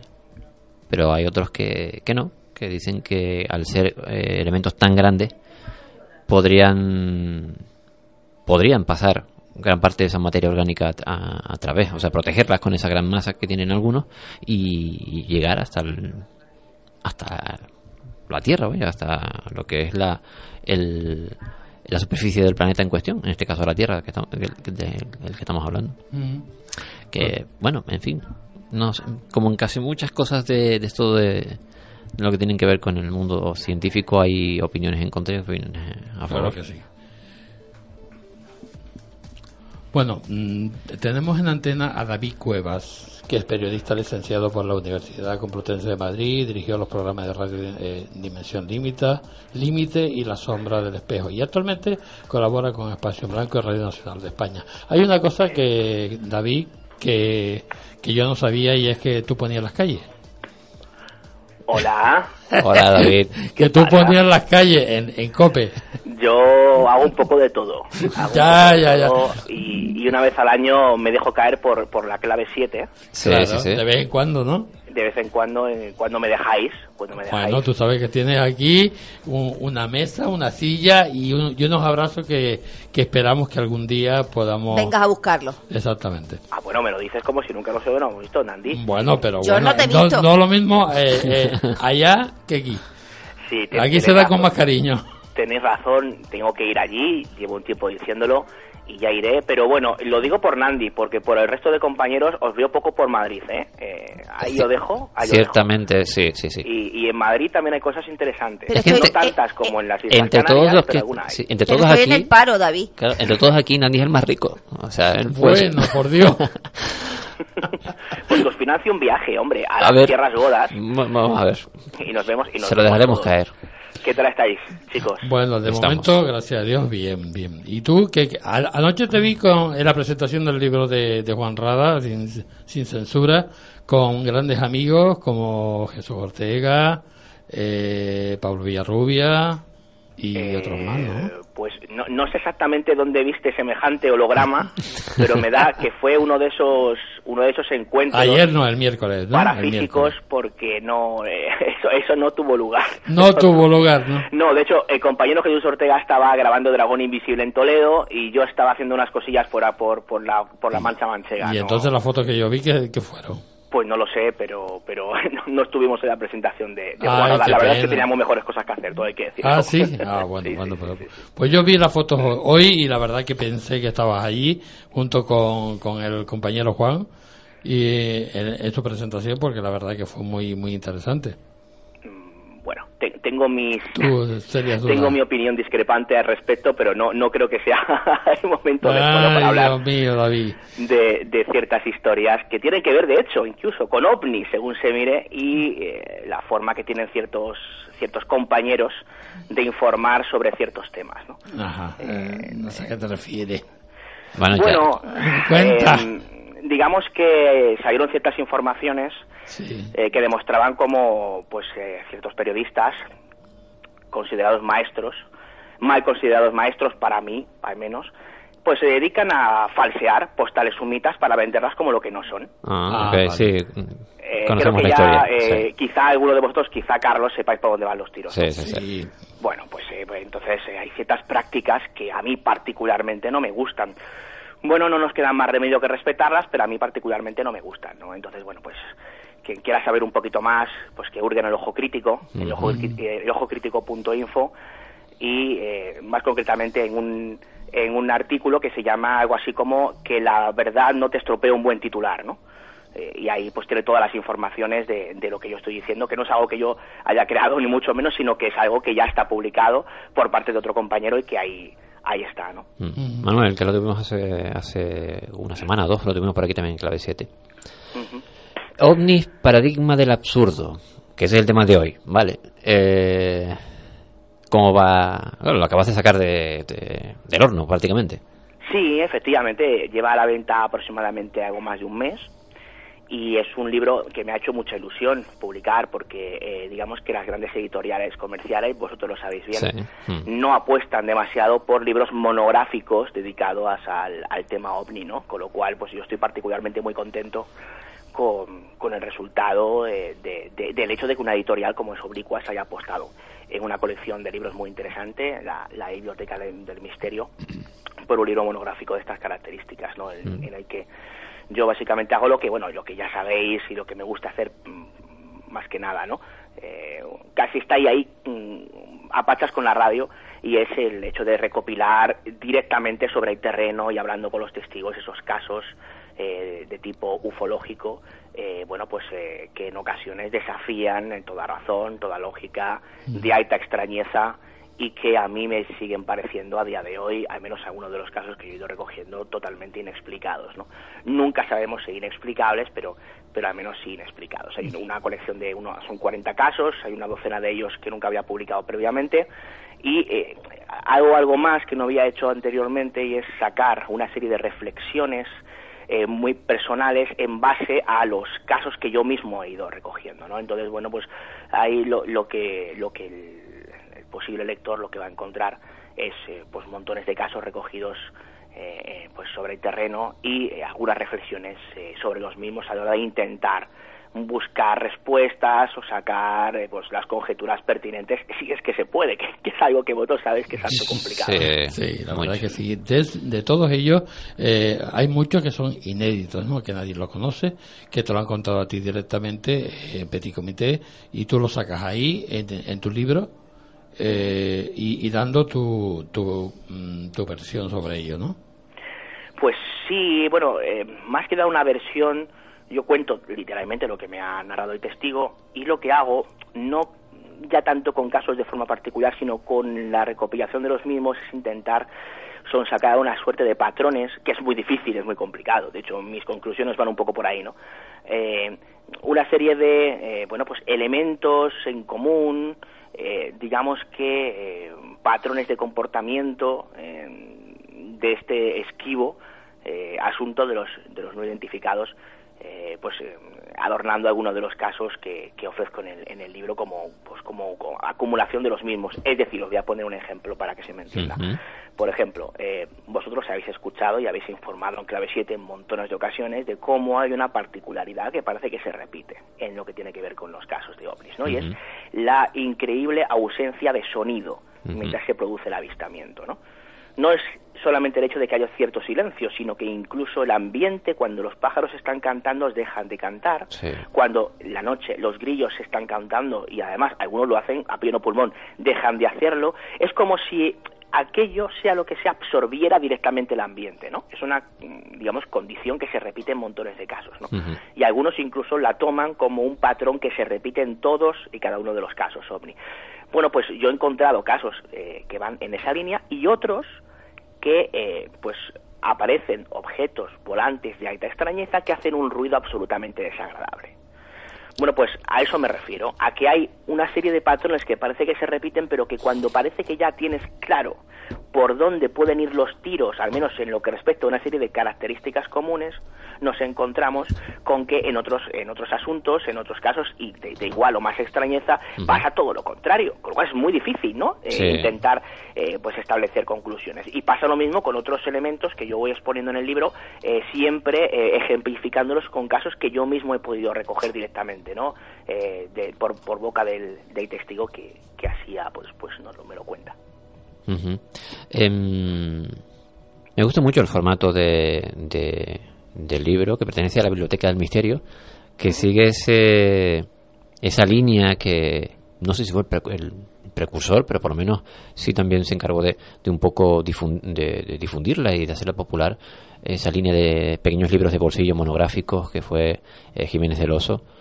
Eh, eh, la iniciativa eh, de, de, esta biblioteca, eh, yo sé que tú has participado en otras, en otras iniciativas eh, mm, derivadas que han tenido que ver con la divulgación, eh, con libros eh, eh, benéficos en este caso, como el de, eh, a ver si recuerdo el título, eh, eh. Sí, efectivamente. bueno, eh, creo que te refieres al, a la... Sí. al- hay otros mundos, pero está Eh, eso mismo, exactamente. Efectivamente, sí, bueno, eso es un, es un proyecto que salió a, pues adelante hace unos añitos. Era una coordinación, yo ahí me encargué de la coordinación, ¿no? Más bien, eh, de la revisión de los textos de 40 autores, eh, bueno, pues eh, con un fin solidario, todo lo, todo lo que se recaudó, que fue un 15, bueno, lo, lo que se recaudaba de cada libro, que era un 15%, eh, pues iba destinado en este caso a, a una causa como era Médicos Sin Fronteras, ¿no? Y, y bueno, pues efectivamente, tal y como decías, esta colección de libros que, pues, que abre eh, este libro de ovnis paradigma del absurdo, la biblioteca del misterio, lo que pretende es, pues como bien decías Carlos, seguir un poco esa senda marcada por las típicas colecciones que salían en los años 90, libros pequeñitos, libros baratos, estos concretamente no llegan a 9 euros, con contenido, digamos, muy condensado, muy interesante y de diferentes temáticas y dentro de las propias temáticas desde diferentes enfoques, ¿no? Eso a mí me parece muy interesante y, y además, de hecho, creo que la semana pasada tuvisteis ahí a, a Lourdes, a mi compañera Lourdes Gómez. Sí, sí, sí, les pillamos. Hablando precisamente de, de, ese- de su nuevo libro de Las Urdes, Frontera con lo Desconocido. ¿no? Mm. Eh, David, mm, cuéntame, eh, Paradigma del Absurdo, ¿dónde salió ese título? Pues mira, es una buena pregunta. Eh, y además es un título que, que ha llevado incluso a equívoco a algunas personas, ¿no? Ujú. Pero a mí me parece un título genial y me empeñé, cabezón que es uno. Ya, de- normal. de Te ponérselo conocemos. libro. Y yo, yo considero que todo lo que tiene que ver con el tema ovni eh, no deja de ser eh, un paradigma del absurdo. ¿Por qué? No porque el tema ovni sea absurdo, ni mucho menos, al contrario, sino no, no estaríamos pues dedicando todo el tiempo que dedicamos a, a indagar en el tema directamente eh, y divulgarlo posteriormente. Con ese paradigma del absurdo eh, me refiero a eh, el comportamiento surrealista, a veces estrafalario y resumiéndolo, bastante absurdo que tienen esos, esos objetos volante no identificados. ¿no? Lo sabemos por los reportes que nos llegan por las personas que los han eh, visto directamente, ¿no? por los testigos. Y, y, claro, cuando te cuentan que un objeto ha hecho pues una serie de movimientos zigzagueantes y eh, de repente eh, se ha convertido eh, de alguna forma en algo que poco tenía que ver con el objeto en sí, montones de luces, aparece, desaparece y ya ni que decir tiene cuando aparecen, va la redundancia, en escena eh, los humanoides, tenemos claro que el patrón de comportamiento no tiene ningún ningún sentido, es completamente absurdo. Yo en el libro recojo algunos de estos casos, ¿no? Eh, casos de, de luminarias que hacen o tienen comportamientos muy extraños, eh, de difícil comprensión y que terminan siendo interpretados, por ejemplo, en ocasiones como apariciones marianas, como algo de tipo religioso, eh, e incluso os puedo contar un caso muy interesante que se me narró precisamente desde las Canarias, un testigo eh, que, bueno, pues eh, se encuentra como eh, teniendo visibilidad del océano jugando al fútbol con varios compañeros suyos cuando tenía 11 años, ven como una especie de esfera extraña sobrevuela sus cabezas de forma que no pueden explicar, haciendo movimientos muy extraños y se mete dentro del mar. ¿Dónde está el absurdo? Aparte del hecho de que haya una, una esfera de ese tipo que se meta en el mar, que no desplazó agua al entrar dentro. Lo cual, claro, es materialmente imposible, porque si algo aprendemos, yo creo que eh, ya en primaria, es que si un objeto sólido se sumerge en uno líquido, hay una des- un desplazamiento lógico del líquido para que pueda entrar el sólido. Bueno, pues estos testigos cuentan, eh, más concretamente el testigo con el que yo, con quien yo pude hablar, eh, me contaba cómo, bueno, pues sea lo que sea, eh, aquello entró en el agua, pero no desplazó el agua y al salir tampoco lo hizo. Con lo cual estamos ante una suerte de, eh, podríamos decir, proyección holográfica o Mm. aparición parafísica Eh. que, que no desplaza, en este caso, pa- para, para explicarlo. Pero por otro lado nos encontramos con otros eh, casos en los que eh, pues no solamente se desplaza, sino que aparecen en radares primarios, ¿no? Co- Como un, ejem- un elemento parafísico o, o una suerte de holograma aparece eh, en un radar. O cómo es que esa apariencia metálica, digamos, sólida, que tienen gran parte de esos objetos avistados por numerosos testigos, ¿no?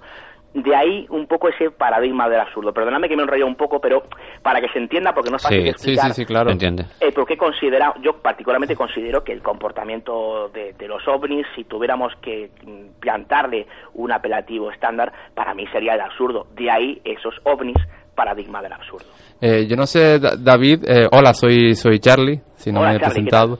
Eh, pues mira, yo quería preguntarte porque, claro, eh, hablando de la absurdez de, los de los fenómenos, quizás sea un reflejo porque esto es así, porque la cabeza, el- el- bueno, el cerebro, pues puede dar algunas veces pues ciertas sorpresas o ciertos, no sé cómo lo diría, pero vamos, que yo imagino que habrás pensado en la hipótesis de alucinaciones o dependiendo de la, de la- dependiendo de la, la naturaleza del individuo si también si tiene una leve esquizofrenia lo que sea no este tipo de cuestiones más bien eh, que pertenecen realmente al, al cerebro pues podríamos pensar en esa en esa hipótesis porque la absurdez de las alu- alucinaciones eso está ahí no una, una persona que tiene una leve esquizofrenia pues ve que por ejemplo eh, hay ara- arañas gigantes en su cuarto no o cosas así no hay cosas muy absurdas eh, dices por experiencia, ¿verdad, Charlie? por experiencia, ¿no? La verdad que no.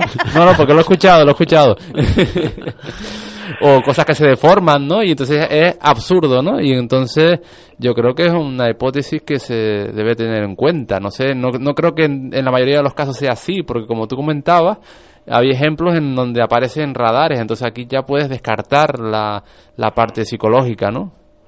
Sí, bueno, yo creo que en parte te has respondido tú, Charlie. Estoy de acuerdo con, contigo en lo que respecta a que es una hipótesis muy a tener en cuenta. Evidentemente, yo siempre digo que los periodistas, cuando vamos a recoger un, caso, no somos perfectos y tampoco somos polígrafos con patas, ¿no? Con lo cual, a veces, pues, eh, eh, es posible que un testigo te cuente lo que ha sido producto de una alucinación. Yo creo que es el menor de los casos, y hablo por experiencia propia. Eh, ¿Por qué? Porque cuando vamos a seguir este tipo de, de hechos, en ocasiones sí es verdad que el testigo te cuenta que en una carretera oscura y secundaria se ha encontrado él solo con ese ovni. Bueno, pues sí que es cierto que se puede contemplar esa posibilidad. Eh, pero también hay otros casos en los que eh, aquello que se ve sobre sus cabezas y que no saben explicar, lo que conocemos como los fenómenos ovni, son avistados por montones de personas. Eh, entonces, claro, eh, ya se po- habrá quien hable de alucinación colectiva. Bueno, pues sí, pero es que en otros casos, como bien decíamos, aparecen los radares.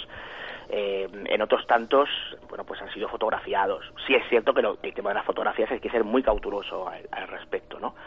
Eh, pero a lo que quiero llegar es a que eh, cuando hablas con el testigo en persona, cuando le encuestas varias veces o incluso dentro de la propia entrevista le, le preguntas lo mismo una y otra vez, disfrazado de forma diferente para que no sea muy, muy obvio, ¿no?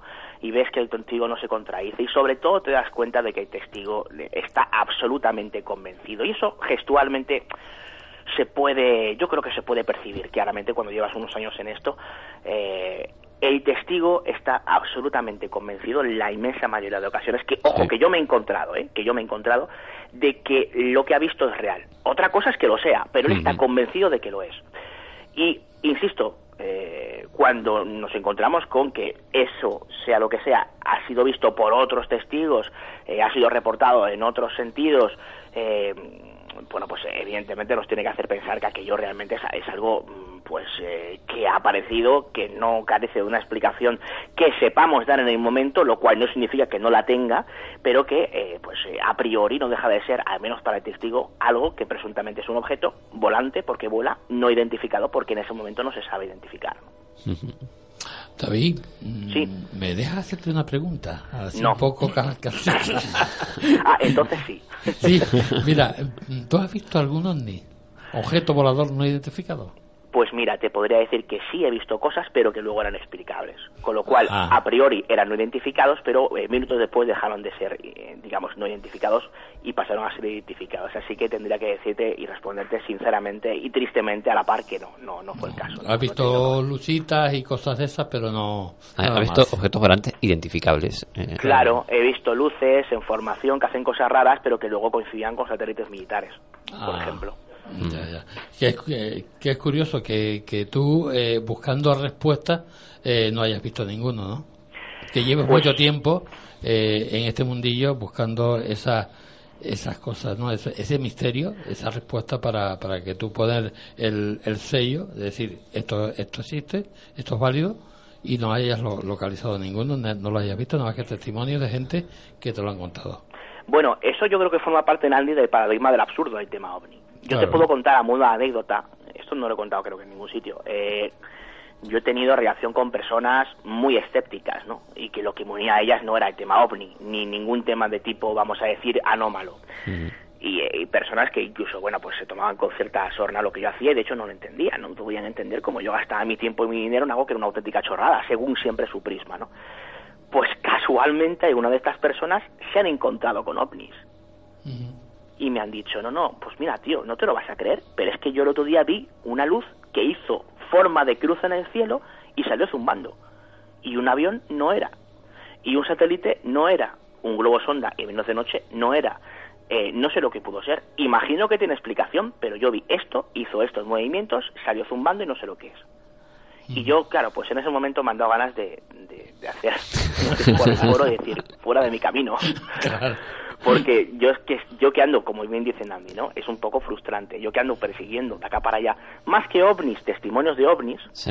eh, Pero coño, que te acerca bastante a donde pasó las cosas, ¿no? Donde- Eh, donde claro, se- efectivamente, yo no he tenido ocasión de ver algo eh, que, que pueda considerar o que yo pueda considerar fielmente como algo anómalo. No sabes, he David, cómo te ocasión, entiendo. No he tenido esa suerte. Pero me, me parece que tengo que ir a las Canarias para encontrarme con alguno. Pues no sé qué decirte, porque yo estoy aquí y... Bueno, y- Carlos, nosotros hemos visto alguna que otra cosa que, Sí, pero... que rara es. Sí, pero eso no significa que sea eh, No. de todo. Y también he tenido la... la- la- eh, bueno, eh, yo y unos compañeros del equipo tuvimos la oportunidad de ver algo increíblemente brillante en el cielo que luego, eh, contrastando órbitas y satélites y tal, pues pudimos corroborar que evidentemente era algo más terrestre que de, de- era algo terrestre que estaba en el espacio, vaya, y no al revés. Claro, Entonces, hay que tener también en cuenta, Carlos, que, que es algo de lo que no se habla, yo dedico un capítulo en el libro, a todo lo que tiene que ver eh, con la tecnología mm, terrestre, militar, en la mayoría de ocasiones, que, eh, bueno, pues eh, mm, son capaces de hacer algo que nosotros desconocemos que son capaces de hacer, algo terrestre. Eso por un lado.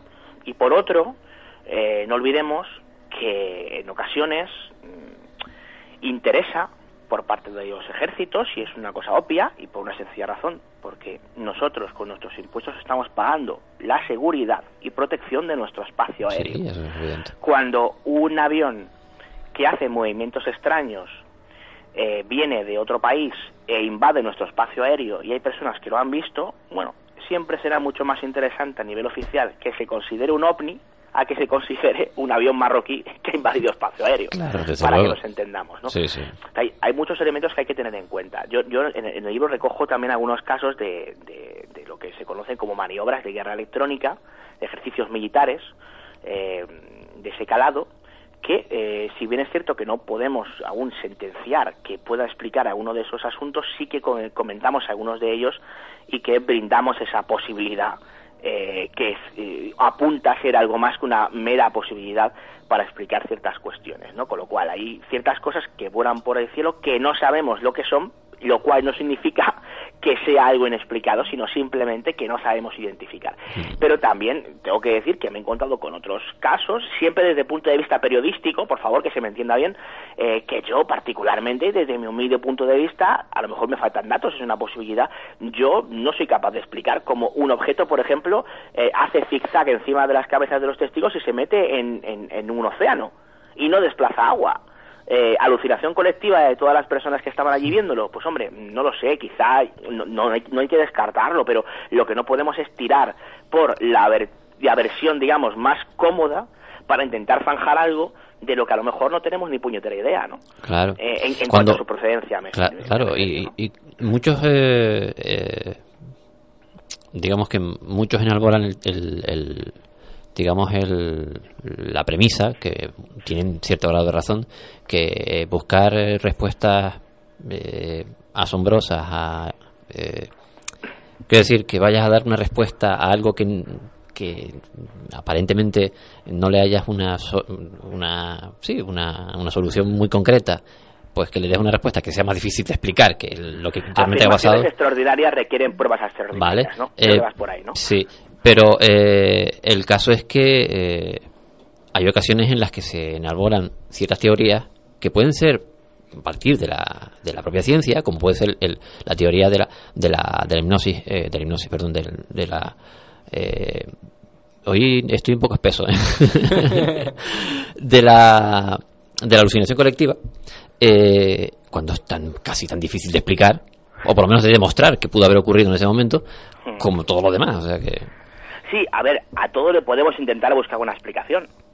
Lo que pasa es que es algo tramposo, porque el hecho de que sea una explicación plausible no significa que sea la explicación correcta. Exactamente. Es como aquellos que dicen Uri Geller es un fraude. ¿Por qué? Porque lo que hace Uri Geller se puede reproducir con técnicas de ilusionismo. No, eso es tramposo. Para que tú puedas afirmar que Uri Geller, digo Uri Geller porque todos le conocemos, Sí. hace fraude, tienes que pillarle haciendo el truco, no decir que tú en tu casa eres capaz de reproducir lo mismo que hace él. Claro. Todos, absolutamente todos los fenómenos de tipo anómalo se pueden reproducir e incluso superar con técnicas de ilusionismo, lo cual no significa que todos y cada uno de los fenómenos extraños que aparecen por ahí se puedan explicar como una atleta ilusionista. Es decir, hay que saber separar ambas cosas. Claro. Y con los ovnis pasa parecido. Tú puedes tratar de buscar una explicación de toda clase y condición, porque eh, si nos eh, atenemos o nos quedamos con la alucinación, todo es posible. Objetos que entran o salen del agua, o entran o salen de un de un eh, lugar eh, Claro. inexistente directamente. O sea, todo es posible, pero claro, Eh, esto lo hemos, yo por ejemplo lo he hablado con muchos eh, psiquiatras y psicólogos, ¿no? Sí. Gente que conoce perfectamente el cerebro, ¿no? Y, y claro, entonces les comento y les insto y me dicen y me cuentan, ¿sabes que es, es muy difícil eh, hacer que una persona alucine? No es tan fácil.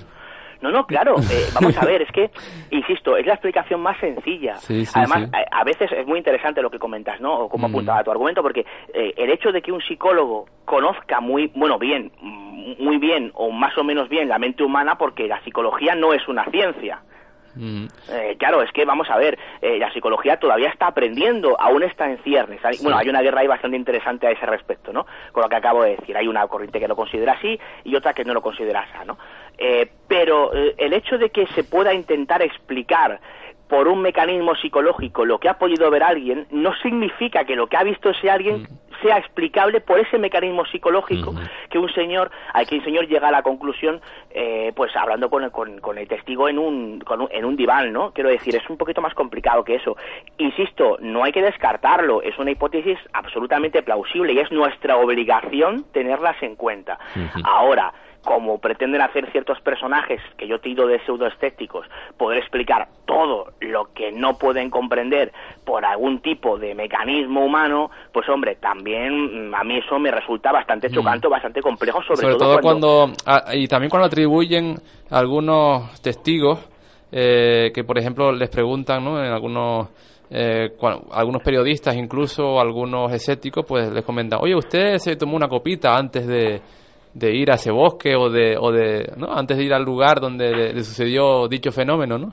Y, eh, y es que ni, ni con alcohol, o sea, ni con alcohol es, ca- es muy difícil crear una alucinación, o sea, para crear una alucinación necesitas, eh, pues, tomarte una determinada de hongos, por ejemplo, o, o por ejemplo también estamos estaríamos hablando de o que estuvieras mal o que tuvieras una fiebre muy alta, ¿vale? Eso también.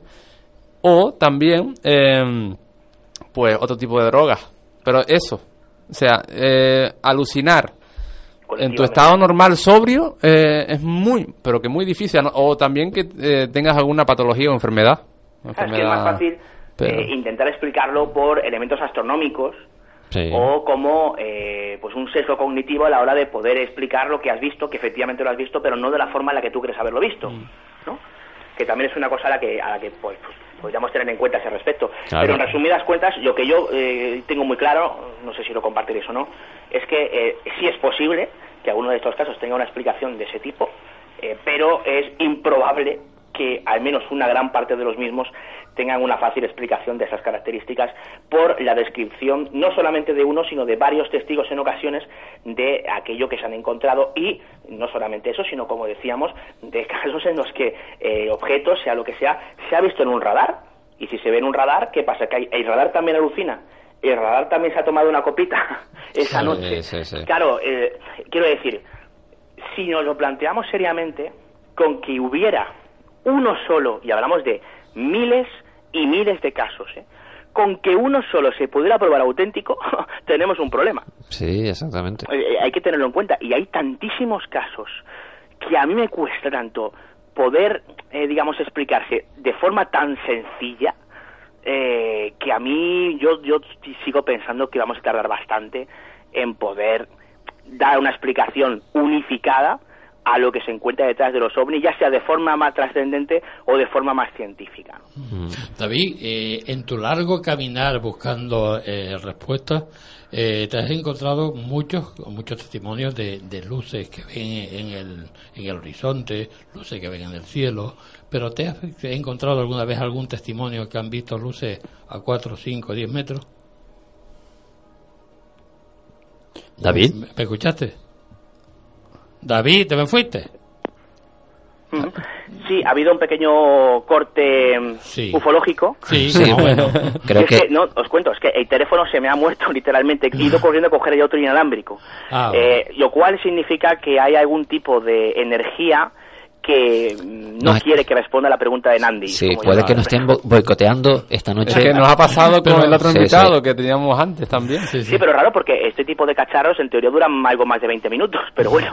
Y Bueno, estaba me- cargado, ¿eh? Doy fe, o sea que... ¿Me escuchaste la pregunta que te hice? No, eh, empecé a escucharla, pero algo de... Me preguntabas eh, algo relativo a personas que habían visto Sí, luces claro, extrañas es que y ahí aquí- ya se cortó la cosa. que en, eh, en tu largo caminar, por, por decirlo de alguna forma, ¿no? Eh, buscando la respuesta y entrevistando a muchos eh, personas que han visto algo, eh, siempre han visto luces en, en el cielo, la han visto en el horizonte, pero eh, ¿te has encontrado alguna vez con personas que han visto una luz a 4, 5, 10 metros?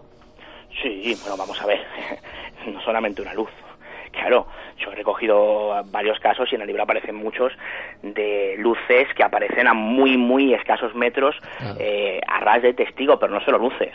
yo he recogido eh, algunos eh, reportes de personas que cuentan cómo iban conduciendo y de repente un triángulo bastante hermoso se les ha plantado encima del coche y les ha perseguido.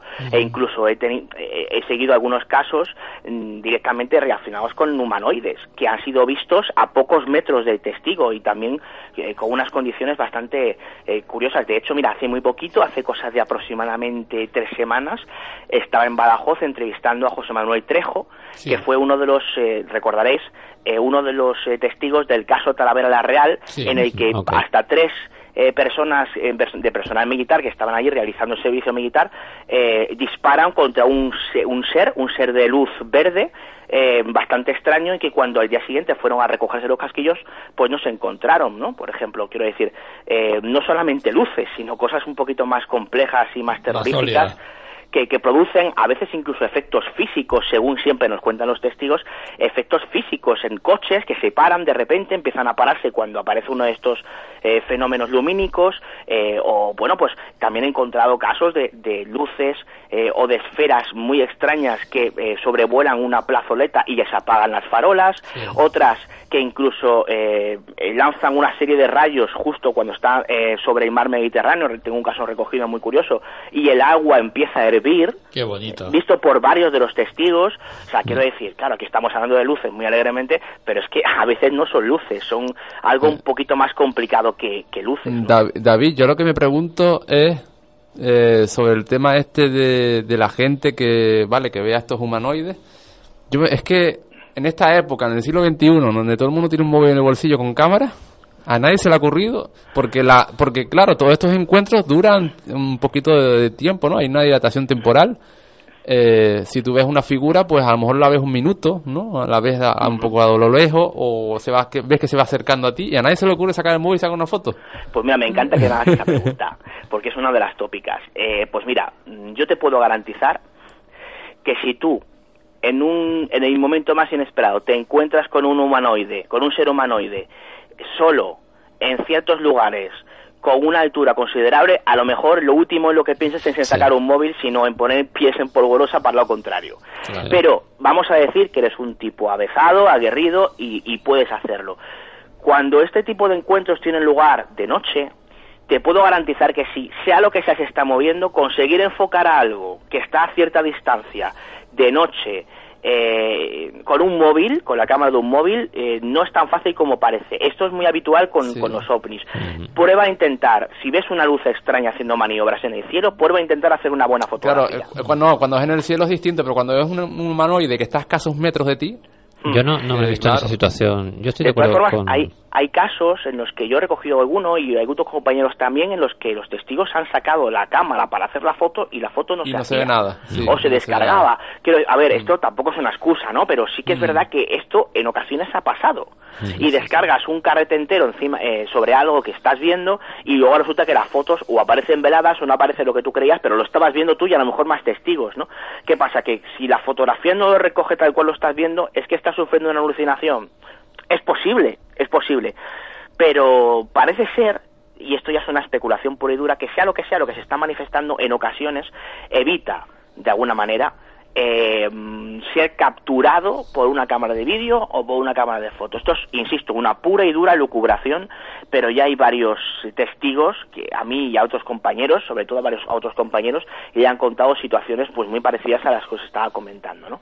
Yo lo que estoy seguro, David, es que cuando, si a nosotros nos pasara eso, no sé si a ti te ha pasado, ver un humanoide tan cerca, No, ya estaba comentando antes que ni no. a mí tampoco me ha pasado, pero bueno, que gente como nosotros, que está acostumbrado a escuchar este tipo de historias, yo creo que ni saldríamos huyendo ni nada. Nosotros, la curiosidad que nos da, Yo no estaríamos estoy de acuerdo esperando ese momento. Charlie. No, no creo, ¿eh? No sé. No sé. Eh, no, lo tengo yo tan claro, ¿eh? yo, mira, Charlie es un tío decir- valiente. Yo, yo en una ocasión, y mira, en el libro, eh, en este no lo cuento, lo cuento en el anterior, en Dosión de lo Insólito, eh, La Luz del Pardal. Yo Sí, creo que, bueno, contaste esa, esa Quizá por aquí no es tan conocida como la de Mafasca, pero bueno, también está Luz del Pardal, ¿no? En, en, digamos que la estepa manchega, en- entre San Pedro y Casas de Lázaro, dos pueblos de Talbacete. Eh, bueno, pues yo te puedo decir que en una de las quedadas que, que se realizaron, el Día de Todos los Santos, que se llame, que presuntamente más se conseguía ver esa luz, eh, cuando estábamos unas 30 personas se empezó a ver una luz que hacía movimientos extraños. Nosotros veíamos mm, como esa luz hacía movimientos extraños. Y la gente se quedó pasmada y gritaban y vitoreaban porque se estaban encontrando con algo que creían inexplicado. Yo tengo la grabación de audio. Si, queréis os la paso y se puede, se puede poner, ¿no?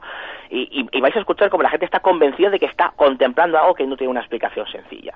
Yo lo que hice en ese momento junto a dos compañeros, a Juanjo Sánchez Oro y Antonio Luis Moyano, que se encontraban conmigo, es salir corriendo, pero no a lo contrario, sino hacia la luz, flechados hacia ella, para ver qué, era aquello, porque teóricamente se veía a baja altura y, y daba la impresión de poder alcanzarla, ¿no? Si corríamos unos cuantos metros. Sí, también es cierto que no se veía un pimiento y que la linterna no, alum- no alumbraba demasiado y que no la podíamos pegar por el camino porque no era un, no era un lugar precisamente asfaltado. Pero bueno, pero lo al menos lo intentamos. Os puedo garantizar que de las otras 25 personas nadie se movió y muchas de ellas estaban convencidas de estar contemplando la mismísima luz del pardal.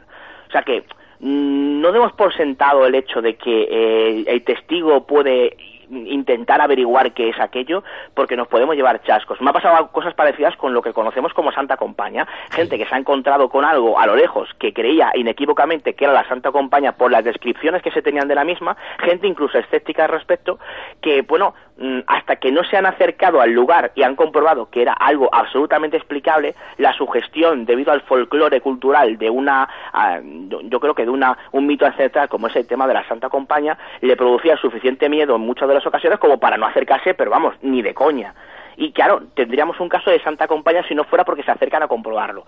Con esto de los ovnis es más difícil, porque claro, no suelen andar precisamente a ras de suelo, sino que suelen volar, pero sí que hay ciertas luces populares que en ocasiones pues se pueden intentar averiguar eh, la procedencia de la misma corriendo un poquito campo a través, aunque pues difícilmente se conocerá, ¿no? Finalmente aquello que perseguimos, por cierto, era eh, la luz de un aer- aerogenerador, de un molino, que son muy habituales por la Mancha Manchega, eh, que con el movimiento, digamos, de las aspas y con el- la nubosidad bastante amplia que había aquella noche y la movilidad de la misma dio una sensación que no era tal a la hora del presunto movimiento que realizaba. Así que cual Quijotes perseguimos, digamos, aquellas luces pensando que no eran precisamente molinos. Eh, David, eh, mi primera sí recuerdo de ver algo raro en el cielo eh, fue con 10 años y me acuerdo que era estábamos jugando en la calle y habíamos como 15 niños eh, y salimos todos corriendo detrás de aquello. Y hasta y pues, pues no sé pero mm, mm, como media hora corriendo detrás de aquello hasta que había un muro que ya no podíamos correr más o sea ya no podíamos tal pero todos salimos corriendo detrás de aquello. Mira. y me acuerdo como si fuera hoy. David, supongo que... y han pasado unos cuantos años no te digo cuántos Supongo que también lo recordarás. Juan José Benítez en uno de sus libros hace una especie de, de examen al fenómeno del miedo en sí, eh, refiriéndose a algunos, alguna casuística, eh, habla en uno de sus libros de un, de un torero, aunque no llega a decir el nombre, que tiene una- un, un- un encuentro, Sí. y como ese, ese torero acostumbrado a enfrentarse a los toros casi a diario, eh, ese día algo le estaba diciendo que eso no era, no- no era natural, ¿vale? Eh, ¿Tú te has encontrado con, con casuística en el que algún testigo te refiriese que, que más allá de la interpretación, que quizás su, su intuición, algo que, que, mm, que sea instinto casi, eh, le hubiera dicho que aquello no era, lo que estaba viendo no era, pues de aquí? Pues no sé si entiendo muy bien tu pregunta, Carlos. Eh, eh, en lo que respecta a la, te refieres en lo que respecta a la procedencia, presunta procedencia de los objetos. No, la interpretación en cuanto al testimonio en sí. Si alguno eh, te ha llegado a comentar que lo que veía en ese momento, él de un modo u otro, no ya que interpretase, o, evidentemente lo- si no, eh, casi todo lo que no entendemos eh, nos produce miedo, pero eh, a mí me intriga algunos casos muy concretos en el que los testigos eh, aducen que mm, lo que perciben del medio, vaya, ese, eh, ese entorno de irrealidad que a veces se, se, se produce, les dice que está ocurriendo algo que no es normal. No sé si esa expresión quizá alguno te lo haya... Sí, claro, vamos a ver. eh, bueno, eh, en líneas generales, cuando ven, cuando se nos cuenta esto de forma anecdótica de que han visto algo, es porque tienen bastante claro que no era normal. Pero en, si te refieres a la sensación más o menos trascendente que pueda tener el testigo, sí, normalmente ellos, mm, yo, yo he recogido pues desde aquellos que dicen que aquellos estaban convencidos que no era de este mundo, en el libro recojo algunos de ellos, como que aquello no era de aquí, aquello no era posible, hay quien considera que su vida ha sido marcada por aquello que ha visto, eh, tengo también recogido casos de personas que decían tenían una dolencia cardíaca y que desde aquel momento se encontraban perfectamente, ¿no? Que Eso también puede ser algo puramente subjetivo, pero mm, sí he recogido casos en los que, bueno, de hecho la mayoría de ellos, los testigos, cuando tú le preguntas aquello de qué crees que pudo ser lo que viste, que yo siempre la hago, bueno, pues eh, normalmente casi todos coinciden. El que menos te dice, te dice no tengo ni idea y el que más, pues desde que no era de este mundo, a desde que hay una realidad que desconocemos, que se manifestó ante él, ante, ante eh, normalmente la interpretación de seres de otros planetas también suele aflorar, es decir, es muy Mm. variado el ramillete de, de opciones, ¿no? David, antes de, de despedirte, me gustaría que me contaras lo, lo que va a pasar el viernes día 23. Bueno, pues el, bueno, el próximo viernes, de hecho, este viernes 23, vamos a hacer, vamos a realizar, mucho tiempo después, un programa en directo con público de Dimensión Límite eh, y vamos a celebrar los 70 años que se cumplen el próximo 24, porque será el 23, pero a partir de las 12 de la noche de, la- de, de esa noche del viernes al sábado, con lo cual ya estaremos el sábado 24 para celebrar el, ese avistamiento de Kenneth Arnold y esos sese- 70 años del, del fenómeno ovni. Y vamos a hablar de algunos de los casos de humanoides que hemos ido recogiendo en los últimos años e incluso la mayoría de ellos, de hecho, en los últimos meses, diría. Y bueno, pues vamos a generar algún debate interesante. Hablaremos sobre lo que vio o no vio Kenneth Arnold, que también es un tema interesante. Hay un personaje como Bill Beckett que toma un papel fundamental a la hora de explicar el por qué esos eh, presuntos platillos volantes se hicieron pues eh, acto de presencia en el 47 y a partir de ese año. Y bueno pues intentaremos eh, pues eh, realizar uno de estos programas dedicados enteramente a- al que considero misterio de misterios como es el como es el tema ovni. Y al día siguiente bueno pues en un lugar conocido como la Muela de Alarilla en Guadalajara pues nos juntaremos unos cuantos para hacer una de estas eh, denominadas alertas ovni para com- completar ese combo ufológico que yo creo que merece el próximo fin de semana Qué penita no estar ahí. pues veníos claro, qué fácil, ¿no? No, pues coged uno de estos ovnis que os teletransporten, ¿no? Un missing time de estos extraños. Y, No oye, sabes pues, cuánto lo he pedido, pero no me hacen caso. No, No te hacen caso, No, ¿verdad? no, a mí no, tampoco, no a mí llega, tampoco. no, sí.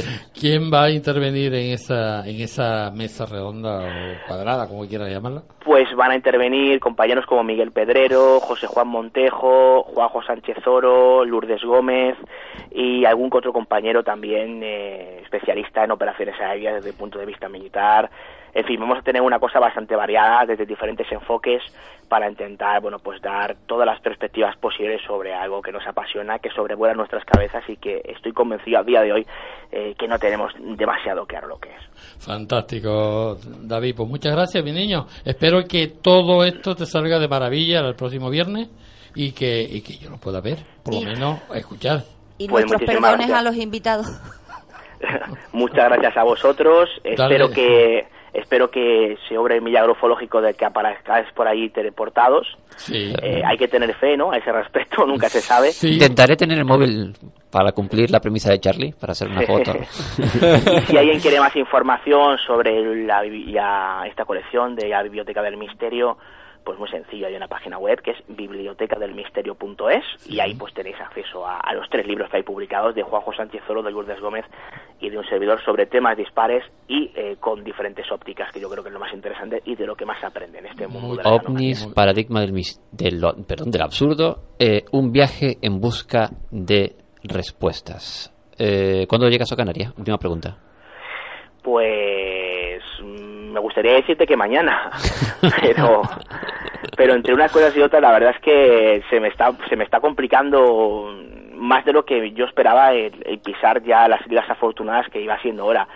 Pero no, no te voy a decir que voy a ir antes de que acabe el año porque luego no lo consigo y quedo mal, pero lo- os, os puedo asegurar que lo intentaré eh, de todas las formas posibles, eh, pisar este, y estar por ahí con vosotros en los próximos meses. Tú sabes lo que tienes que hacer, alquilar una guagua y, y nada, te, te recorres toda España. Lo intentaré, lo intentaré. Fíjate que cojo muchas guaguas en España, pero ninguna me ha llevado a Canarias. Algo falla. Sí, sí. Tienes que coger una de esas que, que, que vayan por el agua también. O sea, n- Bueno, no para eso tenemos... Bueno, entonces a lo mejor sacaré el OSNI que tengo en el garaje y lo mismo, pues yo mismo, como lo mismo vuela que se mete dentro del agua, pues, pues nunca se sabe, ¿no? A mí, a mí me sorprende que sepa el término de guagua, que muchos se quedan como, ¿eh? Bueno, ¿Guagua? porque me- he- hemos hablado mucho, ¿verdad que sí, David? También os he comentado, de- ah, hemos hablado de tierras godas. Vamos a ver, yo tengo amigos canarios, ¿no? Y hay algo de la terminología más o menos conozco. Entonces, bueno, to- todo se pega, menos el dinero y la hermosura, creo que decían por ahí. Eh, sí, efectivamente. Bueno, de la hermosura depende. Que últimamente hay cada anuncio televisivo por ahí que si no se pega no será por falta de ganas de algunos de los que lo intentan al menos, ¿no? Bueno, David, pues muchísimas gracias, mi niño. Eh, espero que la próxima vez eh, hablaremos de otras cosas, ¿no? Más Bueno, pues gracias a vosotros y yo hablaré de lo que vosotros queráis. Sí, muchas gracias. Un Un- abrazo. que pases Un una noche fantástica. Muchísimas Un gracias, abrazo amigos. muy grande. Hasta luego. Hasta la próxima. Bueno, chicos, eh, esto es fantástico, ¿no? Eh, esta colección de, de- promovida por por, eh, por Alfonso Trinidad es fantástica porque eh, evoca lo que es la- lo que quería hacer Fernando Jiménez del Oso en, en su día, que no sé si llegó a terminarla realmente, ¿no? Eh, yo tengo un montón de, de esa colección y sé que no los tengo todos, pero creo que sí, la, la llegó a terminar.